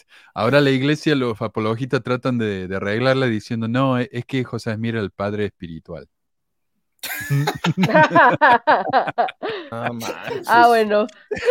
Claro, pero la madre pensaba, sí, bueno, Fan Brody dijo eso, pero ¿por qué lo dijo Fan Brody? Porque la mamá de la chica lo creía. Entonces, Fan Brody, ¿qué hace? Bueno, ella Pero es muy curioso lo que ya habías comentado, y sí es cierto, este tipo está hablando de Fan Brody, de Fan Brody como si fuera un hombre. Sí, o sea- acá, a ver. ¿Dónde, ¿Dónde es que lo tengo por ahí? que es una fuente que usted puede confiar de miembros de la iglesia A ver. tenido intimidad con tres, menos de la mitad de las mujeres de fe y fieles. Acá, acá viene, acá viene. Si esto hubiese sido una falsa o un abuso, ni una sola mujer se hubiese Ah, pronunciado a favor de esto. Ok. Acá. Fan Brody, que es un autor muy citado por la gente que del de- crítica abarcaba Fan Brody con es hombre. Y él dice, una, no, no es hombre, él dice un autor citado. Eh, Fan Brody es mujer. Él Es ni mujer. siquiera sabe quién es Fan, Bo- Brody, pero él se ve en el derecho de responderle. No tiene ni idea. Él piensa que Fan Brody escribe novelas, o no sé si lo dice despectivamente. Pero. Fan Brody es una historiadora que escribió cinco biografías. Una de ellas sobre Jefferson fue un bestseller en el que ella dijo que eh, había tenido hijos con su esclava. A ella la, la, la basurearon, la insultaron, la atacaron diciendo cómo anda diciendo esa conjetura. Ella no lo dijo porque sí, ella lo dijo porque ella vio la fecha en la que Jefferson iba a su, a su, a su casa, él viajaba mucho, iba a su casa, nueve meses después de que llegaba a su casa, su esclava tenía un hijo. Y resultaba así cada vez. Hoy en día hicieron estudios de ADN y confirmaron que Von Brody tenía razón. Eh, ok, ahora hicieron estudio de ADN de la hija Josefina Lyon y se dan cuenta que no comparte el ADN de José Smith. Pero la mamá de ella estaba convencida de que era hija. Entonces, Fan Brody no está inventando. Fan Brody está repitiendo lo que la mamá pensaba. Claro. Y Además, la, la biografía de José Smith fue su primera biografía. Ella tenía 30 años cuando escribió esa biografía. El- esas biografías de ella fueron tan, re- tan respetadas que la contrataron para enseñar en la Universidad de California en Los Ángeles eh, y ni siquiera tenía un doctorado en historia. Así era de respetada esta mujer. Eh, perdón. adelante. Pero que este, eh, pero el Benji, ¿no? Que, que, que ahí, aquí está el resumen de todo, el resumen de todo. Habla de lo que no sabes. Habla, o Claro. sea, tú dan- dátela del erudito, del que sabe. Fíjate, y ahí en esa imagen se ve, solamente está leyendo cosas que le, que le, que sabe que son de, que le convienen. Y sí, dice Fan, Fan Brody como si fuera una, un hombre.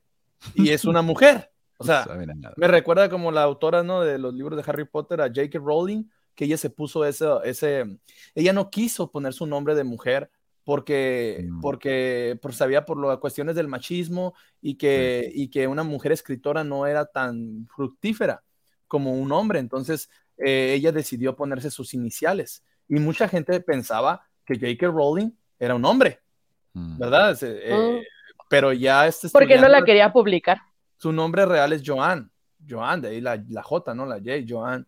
Entonces, y, de, y, y es lo mismo, como que, fíjate qué qué curioso este caso también donde el Benji habla sin saber y dice, ay, es un autor que no sé qué, muy, muy este, visto y que no sé qué, ni siquiera sabe quién es. O sea, es ahí cuando tenemos que tener cuidado, las personas que hablan de cosas que mejor, es mejor decir, sabes que no sé, lo admito, no sé, y ya reconocer, no dártela del que, del que sabes, pues, porque si no... Pero quedas- Marco, ¿tú crees, pero tú crees que es objetivo lo que habla Benji?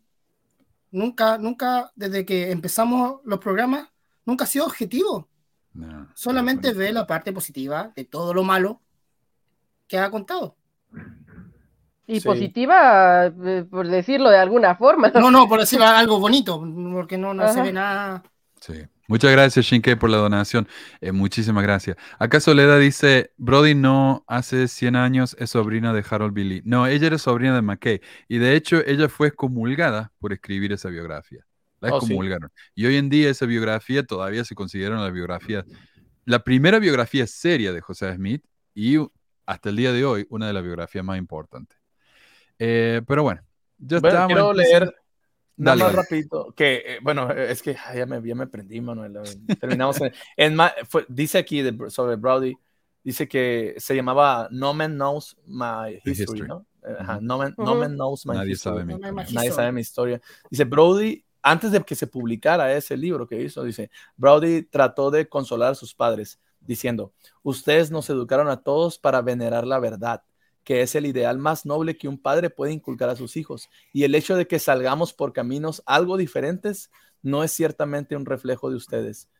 La madre y las tres hermanas de Brody estaban entusiasmadas con el libro, pero Thomas McKay, ahí está el pariente que es el, el hermano, ¿no? Me imagino, de Thomas McKay se negó a leerlo. La mamá era una McKay. La mamá era, eh, sí.